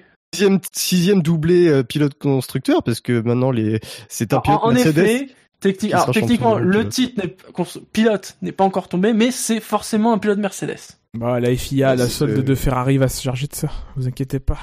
C'est ce qui. Non, parce que en Villeneuve fait, nous a euh, C'est encore pas ressorti. possible, hein. euh, Villeneuve nous a encore ressorti, oui, euh, c'est Ferrari, ils seront pas pénalisés, machin. Bim, 15 secondes. Voilà. Euh, Mm. Ça suffit, quoi. C'est plus, Alors, c'est c'est plus Bottas la a même école. 64 points de Bottas a 64 points de retard. Euh, Hamilton peut être titré au Mexique. Il faudrait qu'il marque une quinzaine de points de plus que Bottas. Sinon, ça risque probablement d'arriver aux États-Unis. Oui, ce sera plutôt ça le scénario. Euh... oui. Oh. Attends, 64, il faut qu'il ait 4, 78. il faut qu'il en ait soix... Non, non, faut qu'il en ait soix... oui, 78. Non, 77. Oui, parce qu'il a moins de victoires. 70. Parce qu'il a moins de victoires, il aurait moins de victoires de toute façon. Donc euh, 77, 64, 13 points. Et premier, quatrième, et c'est réglé. Attention. Hmm. Ouais, c'est voilà, c'est Ouais, possible. sauf s'il y a meilleur Voilà. tour en course. Voilà, enfin après Ça rend les calculs plus difficiles, cette histoire de, de meilleur tour. Voilà. À Non, moins, mais, que euh, à moins que Bottas nous fasse un super enchaînement, euh, voilà, on peut s'attendre. Calmez-vous, calmez-vous. Non, mais, enfin, même pas 10 points de moyenne par course, il peut faire, il peut faire cinquième, euh, 4 fois cinquième. Oui, c'est ça qu'il faut, qu'il faut Oui, regarder. oui. Mais effectivement, il peut être champion dès le Mexique. euh, et assez, assez raisonnablement. Hein. Il peut gagner Oui, et oui. Bottas faire quatrième. Donc, euh, Tout à Attention. fait. Dans le classement du SAV, c'est Lewis Hamilton qui est aussi en tête avec 77 points, mais c'est Max Verstappen qui, est derrière lui avec 53, Charles Leclerc 47, et alors Bottas est quatrième avec 28. Je pense que là, par contre, ça, je crois que ça va être mort pour lui. Eh ben, il reste quoi 49 4 points de courses retard. euh, Grosso modo, euh, il est 4, 4 x 9, 36. Ouais, c'est foutu. Ouais, c'est foutu. Ils sont plus que 3 au classement du SAV. Et au niveau des constructeurs, Mercedes est à 105 points, Ferrari 71, euh, Red Bull 66, McLaren 53 et Renault 5e 29 points. Messieurs, je vous propose de passer au fait marquant. Il est bloqué dans le gravier, c'est pas possible C'est pas possible Il est enlisé C'est fini C'est fini pour Lewis Hamilton Alors, vous avez été 126 votants pour le fait marquant du Grand Prix de Russie. Est arrivé quatrième Magnussen, la saucisse s'est fait griller, 10%, 12 votes. Ça, ça doit être Buchor, je crois. Ouais, ouais, sans doute. Sans doute. C'est bien un Toulousain qui parle de saucisse. Et en plus, il a dit que désormais, il l'appellerait Monsieur Saucisse ou je sais plus quoi. Sausage Magnussen. Sausage Magnussen, voilà. Troisième, Ferrari Sochi dans la MJU Call, 21%, 27 votes. Grosse oh, déception. ça, c'est, sévère parce qu'il était super ce fait marquant. Je merci, fait, mais- merci Bilo. C'est gentil. Ah, c'est toi. Il était nul à chier. Il était nul à chier, ouais, c'est ça. Est arrivé deuxième, Laborieux, 29%, 37 votes. Mais c'est- Ça, c'est la plus grosse arnaque du siècle. C'est les mêmes qui, c'est les mêmes qui votent au, au KT plus ou moins, hein, c'est ça? C'était, ça devait être Scani. Oui, c'est Scani. Et premier, Ferrari, trop d'aspiration. Non, trop d'aspiration, panne d'inspiration. 40%, 52 votes, ça c'était Fab. Fab, Bravo, hein, Fab. Qui, qui consolide sa, Ouais, de deuxième place, hein, 5 victoires. Ouais, Cinq mais il a victoires, toute la beau, puissance du Motorsport Network derrière lui. donc. Voilà. Et grâce à, malheureusement à ce, ce- ce règlement complètement débile, il sera toujours deuxième. Moi, je pense qu'il faudrait le changer et mettre un, co- un quota Un minimum capteur. de participation. Et il faudra un capteur plus précis. non, mais... non, mais genre euh, trois participations minimum ou deux minimum parce que tu fais une participation, tu, tu réussis une Oui, fois, bah, bon, tranquille. Tu feras ta proposition au groupe stratégique du SAV. Ouais, pendant les voilà. Il faudra non. passer par la commission du SAV, puis par le Conseil mondial du SAV. Voilà, avec un vote à 64,78% pour le valider. c'est ça. Euh, donc au niveau de l'ordre, alors Gus Gus t'étais dans la dernière mission, tu seras troisième. Ouais, ouais, puis Et je m'en fous. De toute façon, vu comment les gens votent, j'ai même pas envie de faire un effort. Euh, Bilo, t'es moins bien classé que moi, donc c'est toi qui seras en premier. Alors vous me le notez sur le chat, comme ça sera plus simple. Donc Bilo, Ah. Alors, euh, j'hésite. J'ai eu envie de dire euh, Bottas a terrassé ses adversaires, mais je sais pas si les gens vont comprendre la référence. Moi, j'ai pas compris. Ok. Euh, terrasse. Tu sais, on en a parlé. euh. Oh non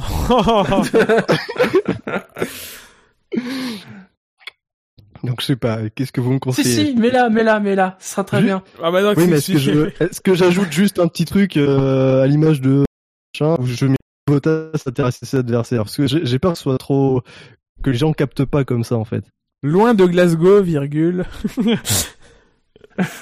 Oui, ça peut être pas mal, ça peut être pas mal. Oui, enfin, rappelle-toi que j'ai fait troisième. Parce que ouais, Bottas à terrasser ses adversaires, c'est peut-être pas assez explicite. Allez, je vais mettre loin. Et parce qu'il l'a fait où euh, C'était à Nantes, je crois. euh, En France? non, ouais, Glasgow. C'était à Nantes? Oui. Je sais plus. Hum. Ouais, loin de Glasgow, Bottas a terrassé ses adversaires. Oui, oui, oui, oui. Allez, oui. Je valide. Voilà. Et Il y aura un peu de ma victoire dans cette victoire, si tant est qu'il y a victoire. Allez. Alors moi, alors, putain, en plus je, je me suis préparé pour le fait marquant et tout. Et comme on est au Japon, ça va être un, un fait marquant référencé.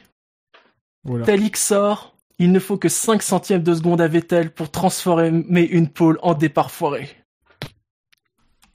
Faut être un peu vieux pour la connaître, mais voilà.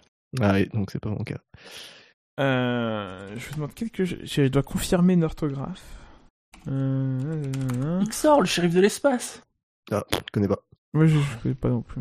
Y a que toi qui es vieux Shinji en fait. Euh, Voilà, ouais. Et pour ma part, ce sera Ara qui Ferrari. Tout simplement. Vu, vu que la concision a l'air de plaire euh, aux gens. C'est vrai. Voilà, on, je vois des transmutations, des sons. Enfin, voilà. Donc, Enfin bon. Pour le fait marquant du Grand Prix du Japon, vous aurez le choix entre loin de Glasgow, Bottas a terrassé ses adversaires, ou bien Talixor, il ne faut que 5 centièmes de seconde à Vettel pour transformer une pole en départ foiré, ou bien Araki Ferrari. Ah, c'est dommage, il Le y en a aucun. Il en a aucun sur Mercedes. Enfin, c'est quand même un truc historique que fait Mercedes. Euh, c'est incontestable et c'est dommage. Mais Oui, on a pas, pas- En plus, je sais pas pourquoi j'allais en parler quand on a dit euh, les titres et euh, je sais pas pourquoi euh, j'en ai pas parlé, mais euh, oui, effectivement, c'est c'est un record. C'est vrai. Le record de Ferrari est battu et ça montre que, que Mercedes Ah, est il n'est pas égalisé pour l'instant? Alors, il, 90. il est ils ont- battu dans, dans le sens où c'est doublé pilote-constructeur. Là où Ah Ferrari oui, ça, n'a oui. fait, n'a fait que 5 titres pilotes de suite. Oui, pas en 99, Euh, tout à fait. ouais, petit joueur Ferrari, Euh. 5 pilotes de suite, c'est pas beaucoup. Ouais, ça, ça aurait dû être 6 sans cet accident malheureux à Silverstone. Ce qui est Oui, il sort ce changement de Mais- règlement scandaleux en 2005. Ouais, bon, Si, oui. C'est normal, il y en a eu. Mais euh, ouais, ça montre que Mercedes est une, est une, est une machine tout simplement. Dire ils sont, ils se loupent jamais finalement. Ils arrivent à être toujours très performants, plus que la concurrence, et ils ont une capa- ils font assez peu d'erreurs dans l'organisation. Euh, Et le pire, oui. c'est que c'est pas forcément fini. Et là, c'est pas fini. Alors, même si, bon, on voit que Ferrari, ça, ça- au fur et à mesure, ça va de mieux en mieux. Donc, ça, il y a un moment, ça va Disons que marcher. sur, sur la durée d'une saison, Mercedes est encore très forte. Si les saisons duraient 13 courses, oui, il y aurait, je pense que ça, serait, ça serait en danger, mais Mercedes arrive à être sur la longueur à être très très performante. Parce que même, même les moments où ils se paraissent moins performants, euh, ils arrivent toujours à trouver euh, des solutions euh, pour être plus rapides et ils assurent très régulièrement le, un maximum de points. Et ce qui est, ce qui est dingue, c'est, c'est effectivement au-delà de la vitesse. Euh, alors il y a eu quelques années où euh, effectivement au début d'année, c'est, ils étaient pas forcément les plus rapides, mais ils ont toujours trouvé des solutions pour développer la, la, la voiture. Ils ont toujours exploité quasiment au poil près euh, le matériel qu'ils avaient à disposition. Les pilotes ont toujours fait très peu d'erreurs. Les plus, gros des erreurs de, Mercedes sur les l'air hybride, c'était les accrochages entre euh, Hamilton et, Rosberg. Euh, en dehors de ça, il y a très peu de fausses notes, très peu de problèmes de fiabilité.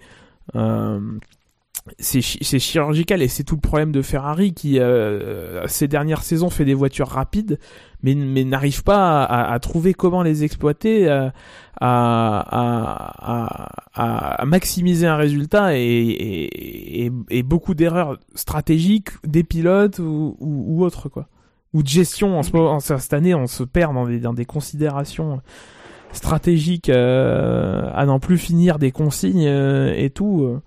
Pendant ce temps-là on parle pas de Mercedes qui qui, qui fait euh, tout bien qui en plus fait des efforts de communication pour expliquer les stratégies avec le Mais Ferrari débrief se euh, met dans des situations d'urgence euh, à chaque fois parce que on a l'impression que ils sont rapides ou ils sont voire plus rapides que Mercedes, comme ça l'a été euh, en certaines occasions euh, l'an dernier ou il y a deux ans. On, on sent que ces périodes-là, elles vont être éphémères, que ça va durer trois quatre courses et que du coup, Ferrari se, se met dans des situations d'urgence où ils sont obligés de faire des gros résultats parce qu'ils savent qu'après c'est Mercedes qui va prendre le dessus et, euh, ça les conduit à faire des erreurs. Ils ont pas cette, euh, ils ont pas de marge en fait. C'est euh, Ferrari n'a pas montré de marge. Très bien. Pour le sondage, hein, comme d'habitude, il sera euh, sur la homepage du site ainsi que dans l'article de ce podcast. Messieurs, est-ce que vous avez des drive-through? Oui jingle Le que c'est pas possible. C'est pas possible ça. Ça c'est un, un- non mais c'est inconcevable. Alors, Gus Gus. Euh, je n'en peux plus de euh, la Formule 1.5 comme certains euh, l'appellent, la Formule 1.5 si vous voulez, c'est c'est la même chose. Euh, Aujourd'hui, un membre du top 6 qui commet une erreur ne, ne, ne la paye ne la paye plus vraiment. Enfin, c'est euh, une erreur faite en début de course peut se rattraper, peut finir sur un top 6, 7 euh, très facilement. Euh, et, et c'est plus possible. Maintenant, le drive-thru, il est dirigé vers qui? Il est dirigé déjà effectivement euh, vers les instances qui font qu'aujourd'hui, bah, on n'a pas d'équité forcément financière entre, entre les écuries, mais ça, c'est un problème, une partie du problème qui est connue. Euh, on en a déjà relativement longtemps, longuement parlé. Euh, c'est une des, choses que cherche à, à réduire le, le, le règlement 2021. Rappelons quand même que même dans des formules monotypes comme la F2, comme l'IndyCar, hmm, il y a toujours des écuries un peu plus fortunées que les autres et standardiser les, choses ne, ne fera pas qu'il n'y aura plus aucun écart. Euh, il y aura toujours des écuries qui travailleront mieux que les autres et, et ça réduira pas les écarts. Sauf que là, aujourd'hui, euh, encore une fois, on, se retrouve avec euh, le sixième ou le septième qui, euh, qui arrive à un tour. Voilà, c'est beaucoup. C'est pas sans précédent dans l'histoire de la Formule 1. hein, c'est assez régulier que euh, y ait y ait ce, genre d'écart entre entre le premier et, et le sixième.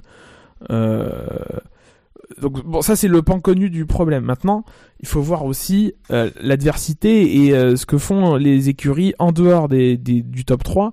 Euh, alors même à l'intérieur du top 3, on parlait de Mercedes il y a quelques minutes, bah, le, Red Bull et, Ferrari sont, sont toujours pas au, au- au niveau. On a déjà détaillé la chose. C'est, ça tient pas forcément du fait que de la vitesse de la voiture que de l'exploitation ou, ou que ou que d'autres pans de de de de de, l'équation. Mais euh, les les écuries sont sont aussi fautives de ça. Euh, quand je, quand j'entends, moi je suis toujours sidéré par la communication de Renault qui euh, en début de week-end à Bitbull à chaque fois qu'il donne une interview à, à, à Canal+, c'est catastrophique quoi. C'est euh, il, a déclaré ce week-end que Renault n'avait pas avait moins de budget que McLaren que euh, et que d'autres je sais plus quelle, écurie il a cité euh, quelle autre écurie il a cité c'est pas normal. Enfin, c'est complètement anormal aujourd'hui qu'une écurie de Renault qui a les qui veut se donner l'ambition d'être champion, genre championne du monde à terme, à un terme qui est quand même relativement plus ou moins mouvant en plus, parce que Renault est venu en 2016, on est on est à la quatrième saison, on est toujours euh, bloqué dans, dans, dans le peloton. Euh, c'est quand même préoccupant de se dire que chez Renault, on n'a pas conscience qu'il faille à ce point augmenter le budget pour se battre. Je veux Alors, bien. sur, sur le, sur le chat, on dit c'est Alfa Romeo qui l'a cité. C'est Alfa Romeo? Ouais, bah, c'est encore plus inquiétant quoi. Alfa Romeo il y a 4 ans c'était euh, Sauber, ils étaient vraiment euh, dans la mouise, ils étaient derniers, euh, assez loin des autres. Euh, voilà, Alfa Romeo. Alors euh, euh, après, il y a, tout plein d'équipes en reconstruction. McLaren, euh, effectivement, ils sont en train de rétablir. Ils ont eu une mauvaise période avec euh, avec Honda. Euh, ils se sont perdus en accusant moteur, moteur, moteur, alors que finalement les torts étaient visiblement complètement partagés. Ils sont en reconstruction, donc ils sont dans cette phase euh, où, ils, reprennent du poil de la bête. Euh, mais c'est pareil, quoi. Euh, moi, pour Renault, je peux pas entendre non plus l'argument du, budget. Racing Point, Force India, à l'époque, avec un budget qui était parmi les plus faibles, avait réussi à, a à aligner des quatrièmes places. Alors encore une fois, c'était loin aussi du, du, du peloton.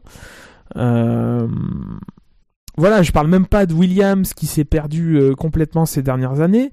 Euh, Sauber dans un- Alfa Romeo pardon dans une dans une moindre mesure que que euh, que, euh, que McLaren est aussi en cours de, de reconstruction. Toro Rosso c'est un peu bizarre aussi. euh, euh, voilà, il y, y a toute. Est-ce que, est-ce que ces écuries un jour vont, vont se réveiller? Est-ce que 2021 va leur permettre de rattraper un retard qui est, mine de rien, est aussi accumulé du fait de, de- de différents changements de règlement? 2014, 2017 Est-ce que 2021 va va pas euh, remettre un coup euh, sur ce sur sur euh, dans le sens inverse de, de ce qui est attendu? Parce que mine de rien les voitures 2021 elles vont être conçues en 2020 sur une saison qui du coup va ne va pas avoir de de, de, de budget capé euh, Est-ce que euh, justement euh, Ferrari, euh, McLaren, euh, des écuries à gros budget, Red Bull, euh, Mercedes vont pas choisir de mettre euh, 500, 600, 700 millions de, dollars sur la table pour profiter du fait qu'il n'y ait pas encore de budget capé pour travailler sur 2021 et obtenir un avantage durable sur, le- sur la période qui va suivre? Voilà, moi je suis très... bah, ça m'embête qu'on soit dans cette dans la situation actuelle. Encore une fois, c'est pas une situation inédite, mais on n'arrive pas à en sortir. Depuis 2017, c'est quelque chose de de de, constant. Euh, et j'ai peur que 2021 n'arrive pas. euh, on sait qu'on est dans une dans les deux dernières semaines qui vont euh, qui vont graver le règlement 2021 dans le marbre. C'est préoccupant. Et donc le drive-thru est un peu partagé entre effectivement les écuries du, peloton qui n'arrivent pas à en sortir, au premier rang duquel euh, Renault, mais bon c'est, je pense que j'ai mis un taquet à chaque fois que je suis venu euh, dans, dans, un, dans une, émission d'après-course cette année. Euh, voilà, on paye aujourd'hui la mauvaise gestion de certaines écuries, l'inéquité financière de l'époque Bernie. Euh, et, et c'est dommage parce qu'aujourd'hui, effectivement, quand bah, quand Leclerc fait une erreur au premier tour, il, il arrive quand même à, à, à finir septième alors que il mériterait pas quoi. Ok, un autre drive-through peut-être? Non. Gus, Bilo? Non, je... Non. Shinji, Eh bien, pas de drive non, non, pas de... Non. Ah, je vais Ouais, passer Shinji, pour il est gentil, il a jamais père de- service. Allez, on arrive à la dernière partie de l'émission, le coup d'œil dans le rétro.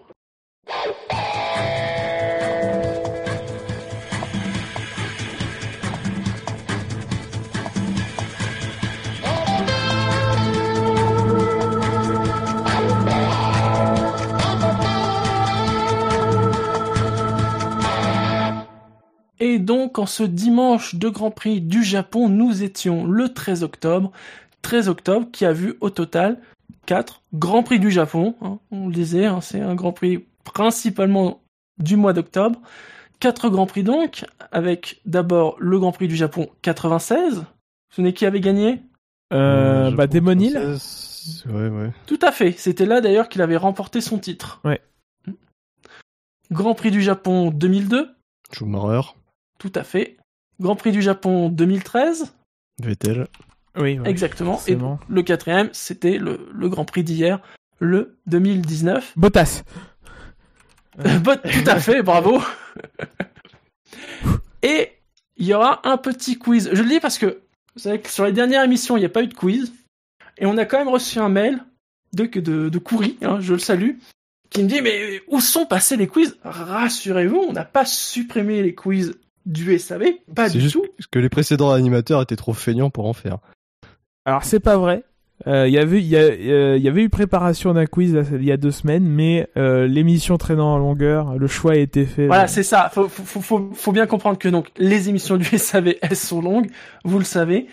Elles peuvent finir tard, et pour éviter qu'elles finissent trop tard, bah le truc qui saute, c'est le quiz, parce que bon, c'est pas indispensable, donc ça peut sauter. Voilà. Et c'est vrai que sur les dernières émissions, ça a sauté, mais rassurez-vous, cette semaine, il y aura un petit quiz. Oui. Alors, je, je vous ai préparé un petit vrai ou faux, parce que ça fait longtemps que j'en ai pas fait un. Oh non, Ah. c'est nul. Bah Ah oui. oui, toi tu préfères les, les, les tableaux et tout Bilo, il mais- préférait Ah ouais. trouver les 673 pilotes qui ont fait un podium lors du Grand Prix Mais du oui. Japon. C'est ça. Voilà. Euh, un Dans quiz dont le thème, dont le thème sera euh, simple, c'est euh, Le Japon. Le, le Japon et la F1, Ah putain. Oh la vache. Tout simplement. Donc vous le savez, alors il y en a combien? Il y en a neuf. Ce sont des affirmations. Est-ce qu'elles sont vraies? Est-ce qu'elles sont fausses? Et la première, il y a eu en F1 une écurie Sushi Engineering. Ah, je dirais vrai, tiens, ça, ça me paraît euh, tellement farfelu que ouais, pourquoi pas. Gus Gus? Les préjugés euh, ont la vie dure, je dirais faux. Eh bien, c'est faux, car ce n'est pas Sushi Engineering, mais Maki Oui, Engineering Ah, qui a participé au grand championnat du monde. de Oui, c'est F1. vrai. C'est Ah, vrai, vraiment. Maki, Oui. Maki. Elle a participé au championnat entre 74 et 76, avec un incroyable palmarès de 12 non-participations. Y avait-il trop d'avocats ou de concombres dans le moteur? On ne sait pas. De concombre. C'est plutôt De Macui. concombre dans l'habitacle plutôt que dans le moteur. Ah, dans la- Salut Narain Kartikeyan, évidemment. Tout à fait. Donc, Maki. Alors, l'aventure de, de Maki euh, s'est terminée euh, paradoxalement avant le premier, enfin au moment du premier Grand Prix du Japon, puisque le Grand Prix du Japon 76 a été la dernière course de Maki. Et là, attention, c'est ma deuxième affirmation. C'est aussi la première de Kojima Engineering, une équipe qui n'a rien à voir avec Hideo Kojima, le créateur de Metal Gear, mais fondée par un japonais devenu riche dans l'importation de bananes. Oula, oula, il y a trop d'infos là. Ah là, Généralement, quand il y a beaucoup de détails, euh, C'est que c'est faux. C'est que c'est faux. Cela dit, Shiji étant ce qu'on appelle dans le métier une petite pute. Un enculé. Euh, je vois qu'on partage, euh, je vois qu'on partage l'avis, Milo. Pour moi, je dirais vrai. Oui. Mais, Euh, mais, mais non, en même temps, parce que- Chiji est vraiment, est un- vraiment un énorme enculé. Il peut avoir pris euh, le contre-pied. Non, je dirais, je dirais vrai. Bilo? Bah, j'ai dit faux, moi. Bah c'est vrai, tout est vrai. Elle a été Enculé créée donc par Matsuhisa Kojima, donc euh, qui a fait fortune dans l'importation de bananes au Japon. hein. Alors qui n'a disputé que deux courses de Formule 1, Mais- hein, euh, les deux grands prix du Japon en fait 76 et 77. Mais qui a un meilleur tour. un- Et oui, voilà, c'est ça qui est intéressant, c'est qu'il y a eu un meilleur tour, puisque c'est dans une Kojima que Masahiro Asemi fut crédité du meilleur temps de la course en 76, Il avait alors assaini que le les meilleur gaz. tour avait été, voilà, alors qu'il avait été fait par Jacques Lafitte. Felipe Masahiro, très, très bon. Oui, Alors, ce qui est étonnant, c'est que donc euh, au Japon, ils ont fait la correction, mais euh, techniquement sur les tablettes, euh, c'est toujours lui qui a fait le meilleur tour au Grand Prix du Japon 76. Ah, attends, redis, en fait, c'est pas lui qui a vraiment fait le meilleur tour? J'ai pas compris là. Non, Masahiro Asemi, il Oui. est crédité du meilleur temps, Oui. mais c'est pas lui qui l'a fait. Hein? Il y a eu une erreur de chronométrage. Attends, tu veux dire qu'il y a est un capteur de chrono qui marche pas? Et Ah, qu'on l'a changé C'était un calcul. Ou... On a changé un capteur météo. qui marchait pas bien. La tolérance était de d'une seconde. Donc du coup, il y avait plein de pilotes qui ont fait le même temps. Incroyable. et Ils ont pris l'ordre alphabétique. Incroyable. Attendez, si, je retrouve peut-être le, le Grand Prix, de toute façon, il n'y en a que deux pour Kojima, je vais vite retrouver. Non, ça c'est le 77, 16. Japon 76, nous étions le 24 octobre. Les meilleurs tours. Ah bon, sur Statéphane, il y en a que deux. On a donc un Masahiro Asemi en 1.18-23 au 25e tour. Mais en fait, c'est pas lui. enfin, il y, a eu, il, y a eu, il y a eu une erreur et c'est Jacques Lafitte qui aurait dû être crédité du meilleur tour. D'accord. Ensuite, troisième affirmation. Donc vous savez, Honda euh, a créé son équipe de F1 dès 1964. Vrai. Et euh, ça c'est vrai. Et alors si c'est la première équipe japonaise de l'histoire, ce n'est pas la première équipe asiatique à rouler en F1. Euh, je dirais vrai. Euh... Putain, avant 64 euh, Ouais, ouais, je, je, bah, je dirais faux.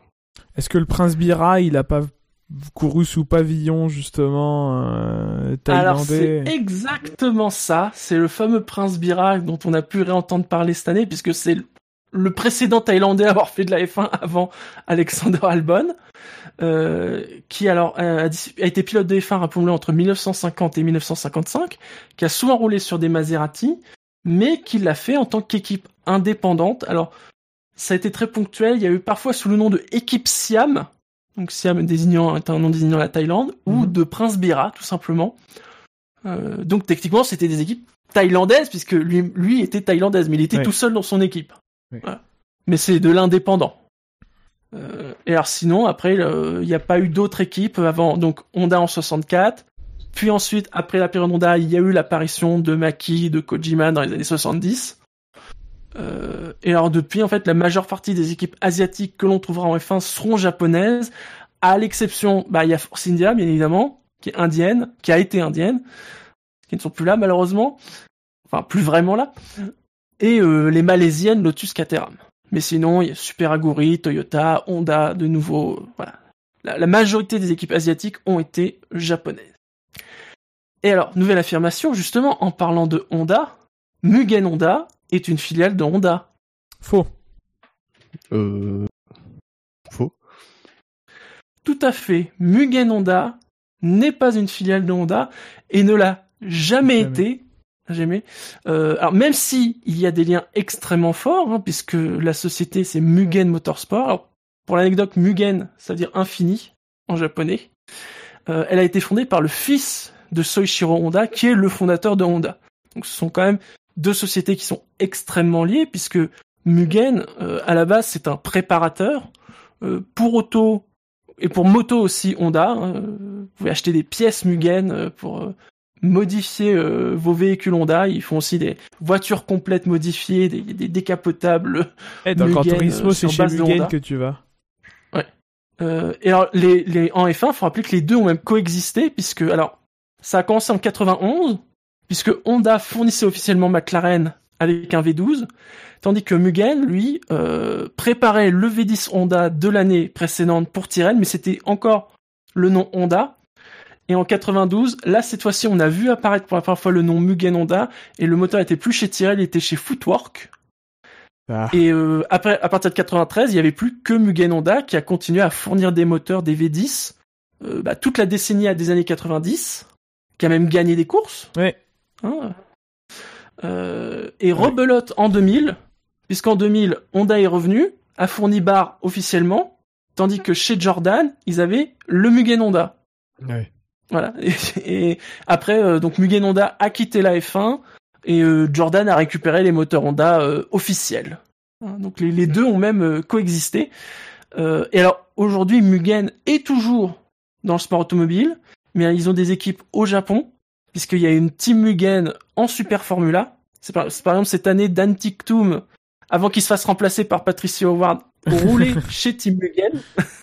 Hein, C'est dans cette équipe-là. Et ils ont aussi une équipe en, en Super GT, en GT 500, si je ne me trompe pas. Nouvelle affirmation, messieurs. Subaru est une marque à jamais associée au rallye, on le sait bien, mais elle s'est aussi lancée dans le moteur de F1 avec un 12 cylindres en ligne qui ne marcha jamais. Euh... Faux. t'es 12 cylindres en ligne ou 12 cylindres à plat? Euh, moi j'ai en ligne. Euh, Faux. J'adore le. Moi, j'ai en ligne, genre. euh, Sur sa Ah, fiche, si, il c'est vrai. moi, moi, je- moi je, je dirais faux. Il y, a, il y a eu un moteur Subaru. Euh... Oh, je confonds peut-être avec Isuzu. Mais je dirais faux du coup. De toute façon.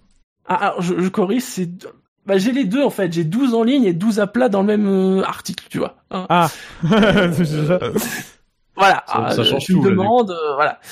Euh, mais non, mais c'est vrai, c'est vrai. Alors, c'est en 1990, Bertrand Gachot, dans sa colonie. Alors, tu me diras, le châssis était Le pas fameux. forcément beaucoup mieux que le que le moteur.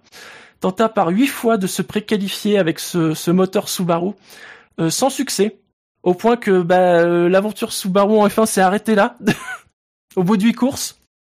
Euh, alors je vous rassure, hein, suite à ce désastre, euh, Colony a, est passé sur des moteurs Ford Cosworth et a réussi à se préqualifier lors des six dernières courses, mais jamais à se qualifier. Donc c'était pas beaucoup mieux. Oui. ça, ça fait plus de frais de roulage du coup. Donc voilà, le Subaru 1235. Ouais, c'est plutôt 12 cylindres en ligne, ça me paraît, c'est plus à plat, je pense que. Techniquement, ça, enfin, 12 cylindres en ligne euh, en F1, c'est pas. Enfin, en tout cas, c'était de la merde. Oui. Bah même à plat, en termes de rigidité et tout, c'est pas cool. Hein. Mais au niveau centre de gravité, c'est bien. Ensuite, euh, rappelons que aucun pilote japonais n'a jamais réussi à atteindre la deuxième place d'une course de F1. Vrai. Ah, c'est je ça te demande quand même. Euh, oui, oui, c'est, c'est... euh, oui, oui, c'est vrai, c'est vrai. Oui. Alors Bilo, vu que t'as t'as répondu tout de suite, tu peux peut-être les citer? Ben, ça, euh, alors oui, il y en a, donc il y a, euh, euh, Aguri Suzuki au Japon. Alors, 90. 90, 90, j'allais dire, tout à ouais, fait. Takuma Sato euh, aux États-Unis 2004 et Kobayashi au Japon 2012. Tout à fait. Et à chaque fois, la troisième place. Mm. Oui, chaque fois troisième. Sanpan Ensuite, euh, d'ailleurs, justement, parmi ces, ces pilotes, Takuma Sato et Kami Kobayashi sont les pilotes japonais à avoir disputé le plus de courses en F1. Ah, est-ce que... c'est- Ah, je- Oh, oui, oui, oui, parce que ils ont quand même duré assez longtemps. Moi, je dirais vrai. T'as dit qui? Sato Quoique- et... Et Kobayashi. Sato et Kobayashi. Kobayashi. Ah, quoique. Euh, quoique. Kobayashi a commencé en 2010. Il a terminé avec... Je, je dirais faux. Moi, je dis vrai, parce que je pense, en plus, Sato et Kobayashi, c'est à une époque où il y avait plus de grands prix par saison. Ils ont fait pas mal de saisons. Je pense que Satoru Nakajima a fait plus de grands prix. Alors, il y avait moins de grands prix par saison, mais Honda était en F1. Je pense qu'il a été donc quand même soutenu assez longtemps. Alors c'est faux. Alors pour tout vous dire, Nakajima, tu citais Nakajima, il a fait 74 courses. Ah, c'est pas assez. Kobayashi, 75. Ah, merde. Sato, 90. Ah, c'est Suzuki. Aguri Suzuki est à 64. Mais Ah bon. Ukyo Katayama Ah, a fait 95 courses. Katayama. Ukyo Katayama, qui, entre 1992 et 1997. Autour. 5 ans? Eh ouais. Sato, il a duré bien Bah, plus. 6. Ah, bah non, non, Sato, Six. il a fait. Ah non, Sato, il a pas fait tant de. Sato, il a fait 2002. Ouais, ouais, c'est Après, en 2003, il a fait qu'une seule course au Japon. Ouais. Ensuite, Euh, 4, 5, 6, 2004, 2005, 2006. Et 2008, 2007. il s'est, ça s'est barré 2014. euh, au bout de 4 courses. Ah ouais, ouais. Ah ouais. Alors, Ukyo Katayama, qui était chez Venturi en 92. Entre 93 et 96, il était chez Tyrrell. Et euh, chez Minardi en 97. Ouais, Il était bien soutenu, euh, je crois, par euh, Milt Seven notamment. Ça, ça aide à rester en F1, surtout Oui. chez les petites écuries. Oui. Euh, alors, s'il n'a pas eu une carrière incroyable en F1, hein, faut bien le dire, euh, il faut rappeler qu'il a fini deuxième au 24 heures du Mans en 99 Oui. sur la Toyota, euh, qu'il a fait plusieurs fois le Dakar, c'est un alpiniste chevronné qui a gravi des grandes montagnes de 4 à 8000 mètres. Il a failli euh, faire l'Everest, il l'a raté à quelques mètres parce qu'il fallait redescendre, mais il a fait le Kilimanjaro ou le Mont Blanc. Euh, il a fondé une équipe cycliste continentale à son nom qui s'appelle la Team Ukyo. Ah ouais. Oui, oui, non, vraiment, il avait tous ces trucs-là. Et en plus, il est commentateur de la F1 à la télé japonaise. Pas mal. T'es vraiment en train de faire la, la fiche de, de Katayama, là. Ah oui, oui. Mais c'est pour dire que voilà, euh, peut-être pas une grande carrière en F1, mais il a fait plein d'autres trucs. Il s'est même retrouvé paumé sur le mont Fuji, apparemment il a fallu appeler les secours et tout. Parce qu'il était en randonnée par moins 25. euh. Ouais, pour- pourtant, je comprends pas. La, le- la météo au Japon, c'est quand même pas. Ah ouais, c'est un truc stable, c'est bien connu. Et d'ailleurs, nouvelle affirmation, euh, je parlais de la télé japonaise. Fuji TV est la seule chaîne au monde à avoir été le sponsor titre d'une course de F1. Oh, je me demande si TF1 n'a pas été sponsor. Non, bah non. Non, non, sponsor titre, non. Je sais pas. Vrai, faux? Euh, tout à l'heure, c'était quoi? C'était selon le théorème de On Bilo. en est là. Selon le théorème de Bilo, allez, c'est. C'est-à-dire que là, c'est faux. Je dirais Non, que c'est vrai, c'est vrai que c'est vrai. Ouais, vrai que- je, dirais que c'est faux. J'ai, je cherche, mais Hmm. C'est faux dans quel sens? Dans le sens où ils n'ont pas été sponsor titres ou qu'il y a d'autres chaînes de télé qui ont pu être sponsor titres non, non, Fuji TV, Ouais, ils ont clairement été sponsor titre du Grand Prix du Japon. Euh, je, je crois, je crois qu'il y en a eu d'autres. Ajuste Eh ma ben, réponse en non. fonction. Il y, a- il y a- il y en a pas eu d'autres, a priori. euh, Bah, c'est ce que j'ai dit. C'est les seuls. oui, donc, voilà. Euh, donc, la faut savoir que la chaîne est, est, est le diffuseur de la F1 au Japon depuis 1987. Bon, en même temps, avec le Ouais. retour du Grand Prix du Japon, hein, c'est pas, c'est pas anodin. Et ils ont été sponsor titres du Grand Prix national, donc de 1987 à 2009. Euh, et d'ailleurs, à l'époque, le, le trophée était le même qu'aujourd'hui, mais il était rouge, avec le logo de la chaîne dessus. Ouais. Et, et ils ont longtemps été aussi un des derniers Grands Prix où, euh, qui était réalisé par la télé locale. Ce qui, ce qui est pas étonnant, à la limite, voilà, vu qu'il, justement, euh, il y avait des logos Fuji TV, télévision, euh, sur tout le circuit, euh, tout à fait. Et alors, la dernière affirmation de ce soir, parce qu'on a parlé du Grand Prix du Japon, mais il n'y a pas eu que le Grand Prix du Japon au Japon. Il y a eu le Grand Prix du Pacifique. Eh oui. La qui a eu lieu en Nice. 94 et 95, sur le circuit de T Aida. Donc Aida, c'est un patelin à côté, mais le TTI, voulant dire Tanaka International, la holding spécialisée dans les parcours de golf qui construisit le circuit. Euh, Oh, golf. Oui, oui, golf. Pourquoi pas Moi, Je vais dire vrai. J'aurais dit vrai aussi, mais comme j'aime pas Bilo, je vais dire euh, faux. Tu vas dire faux donc. Oui, oui, faux, pardon. C'est- Le micro a coupé, je pense, oui.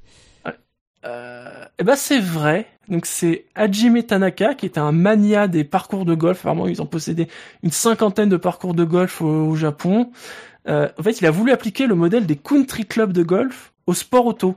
Et donc, ils ont construit le circuit dans ce sens-là. Pour 150 000 dollars de l'époque, tu pouvais devenir membre du club et euh, bah, aller sur le circuit, profiter des installations. Bien évidemment, autour du circuit, il y avait euh, des restos, un hôtel et tout, un truc bien luxueux. Hein, euh, vu le Parcours prix, de golf. Probablement aussi parcours de golf. Euh, et donc, le circuit a été construit en 90. Après quelques courses nationales disputées dessus, dessus euh, la holding vire encore plus grand et se dire, tiens, si on faisait carrément un Grand Prix de F1 sur ce circuit. Euh, pour l'anecdote, c'est sur ce circuit que Schumacher a remporté son deuxième titre en 95. Ah oui Mm. Ah, c'est passé en fin Oui. de saison Et... Parce qu'en Tout à fait. 94, Alors- c'était en début Alors, c'était Oui. pas prévu. En fait, ça devait le, le, le Grand Prix 95 devait aussi avoir lieu en ce début de saison, mais il y a eu le, le tremblement de terre à Kobe, Ah oui. voilà, et le, le Grand Prix a été décalé en fin de saison, une semaine avant Suzuka. Et d'ailleurs, c'est parce que bon, il y a eu que deux, s'il y a eu que deux courses, c'est que ça a peut-être pas été une réussite. Ouais. Et alors, outre le fait que le circuit était un peu isolé, apparemment au niveau des accès, c'était pas la folie, comme quoi il y a pas que le Paul Ricard. Euh, euh, donc il y avait ça notamment, le fait que bon, c'est une piste qui est pas super folle, qui est pas très large non plus pour des F1. Euh, les courses étaient pas pas dingues dessus. Et le, le fait en fait d'avoir mis euh, le Grand Prix une semaine avant le Grand Prix du Japon, ça a été catastrophique parce que quand t'es japonais que tu vas aller voir un circuit de F1 entre Suzuka et Aida, Ouais. bah t'as vite fait ton choix. Tout dépend du prix des billets. Ah, apparemment, c'était pas forcément donné hein, à Aida. hein, euh, pour vous dire, on parlait de Fuji TV. euh, J'ai lu que Fuji TV n'a même pas diffusé la course de 95 en direct. Ils l'ont diffusé en différé. C'est-à-dire que c'est limite si les Japonais ont pas eux-mêmes plombé leur deuxième Grand Prix, quoi. ouais. Euh, et alors, aujourd'hui, le- la piste est toujours utilisée, mais elle a changé de nom parce que elle a changé de propriétaire. Elle n'appartient plus euh, à, à Tanaka International et euh, désormais on l'appelle le circuit international d'Okayama, qui est le nom de la préfecture où est situé euh, le, le, le circuit. Voilà, messieurs, c'était tout. Merci Shinji. Merci Shinji.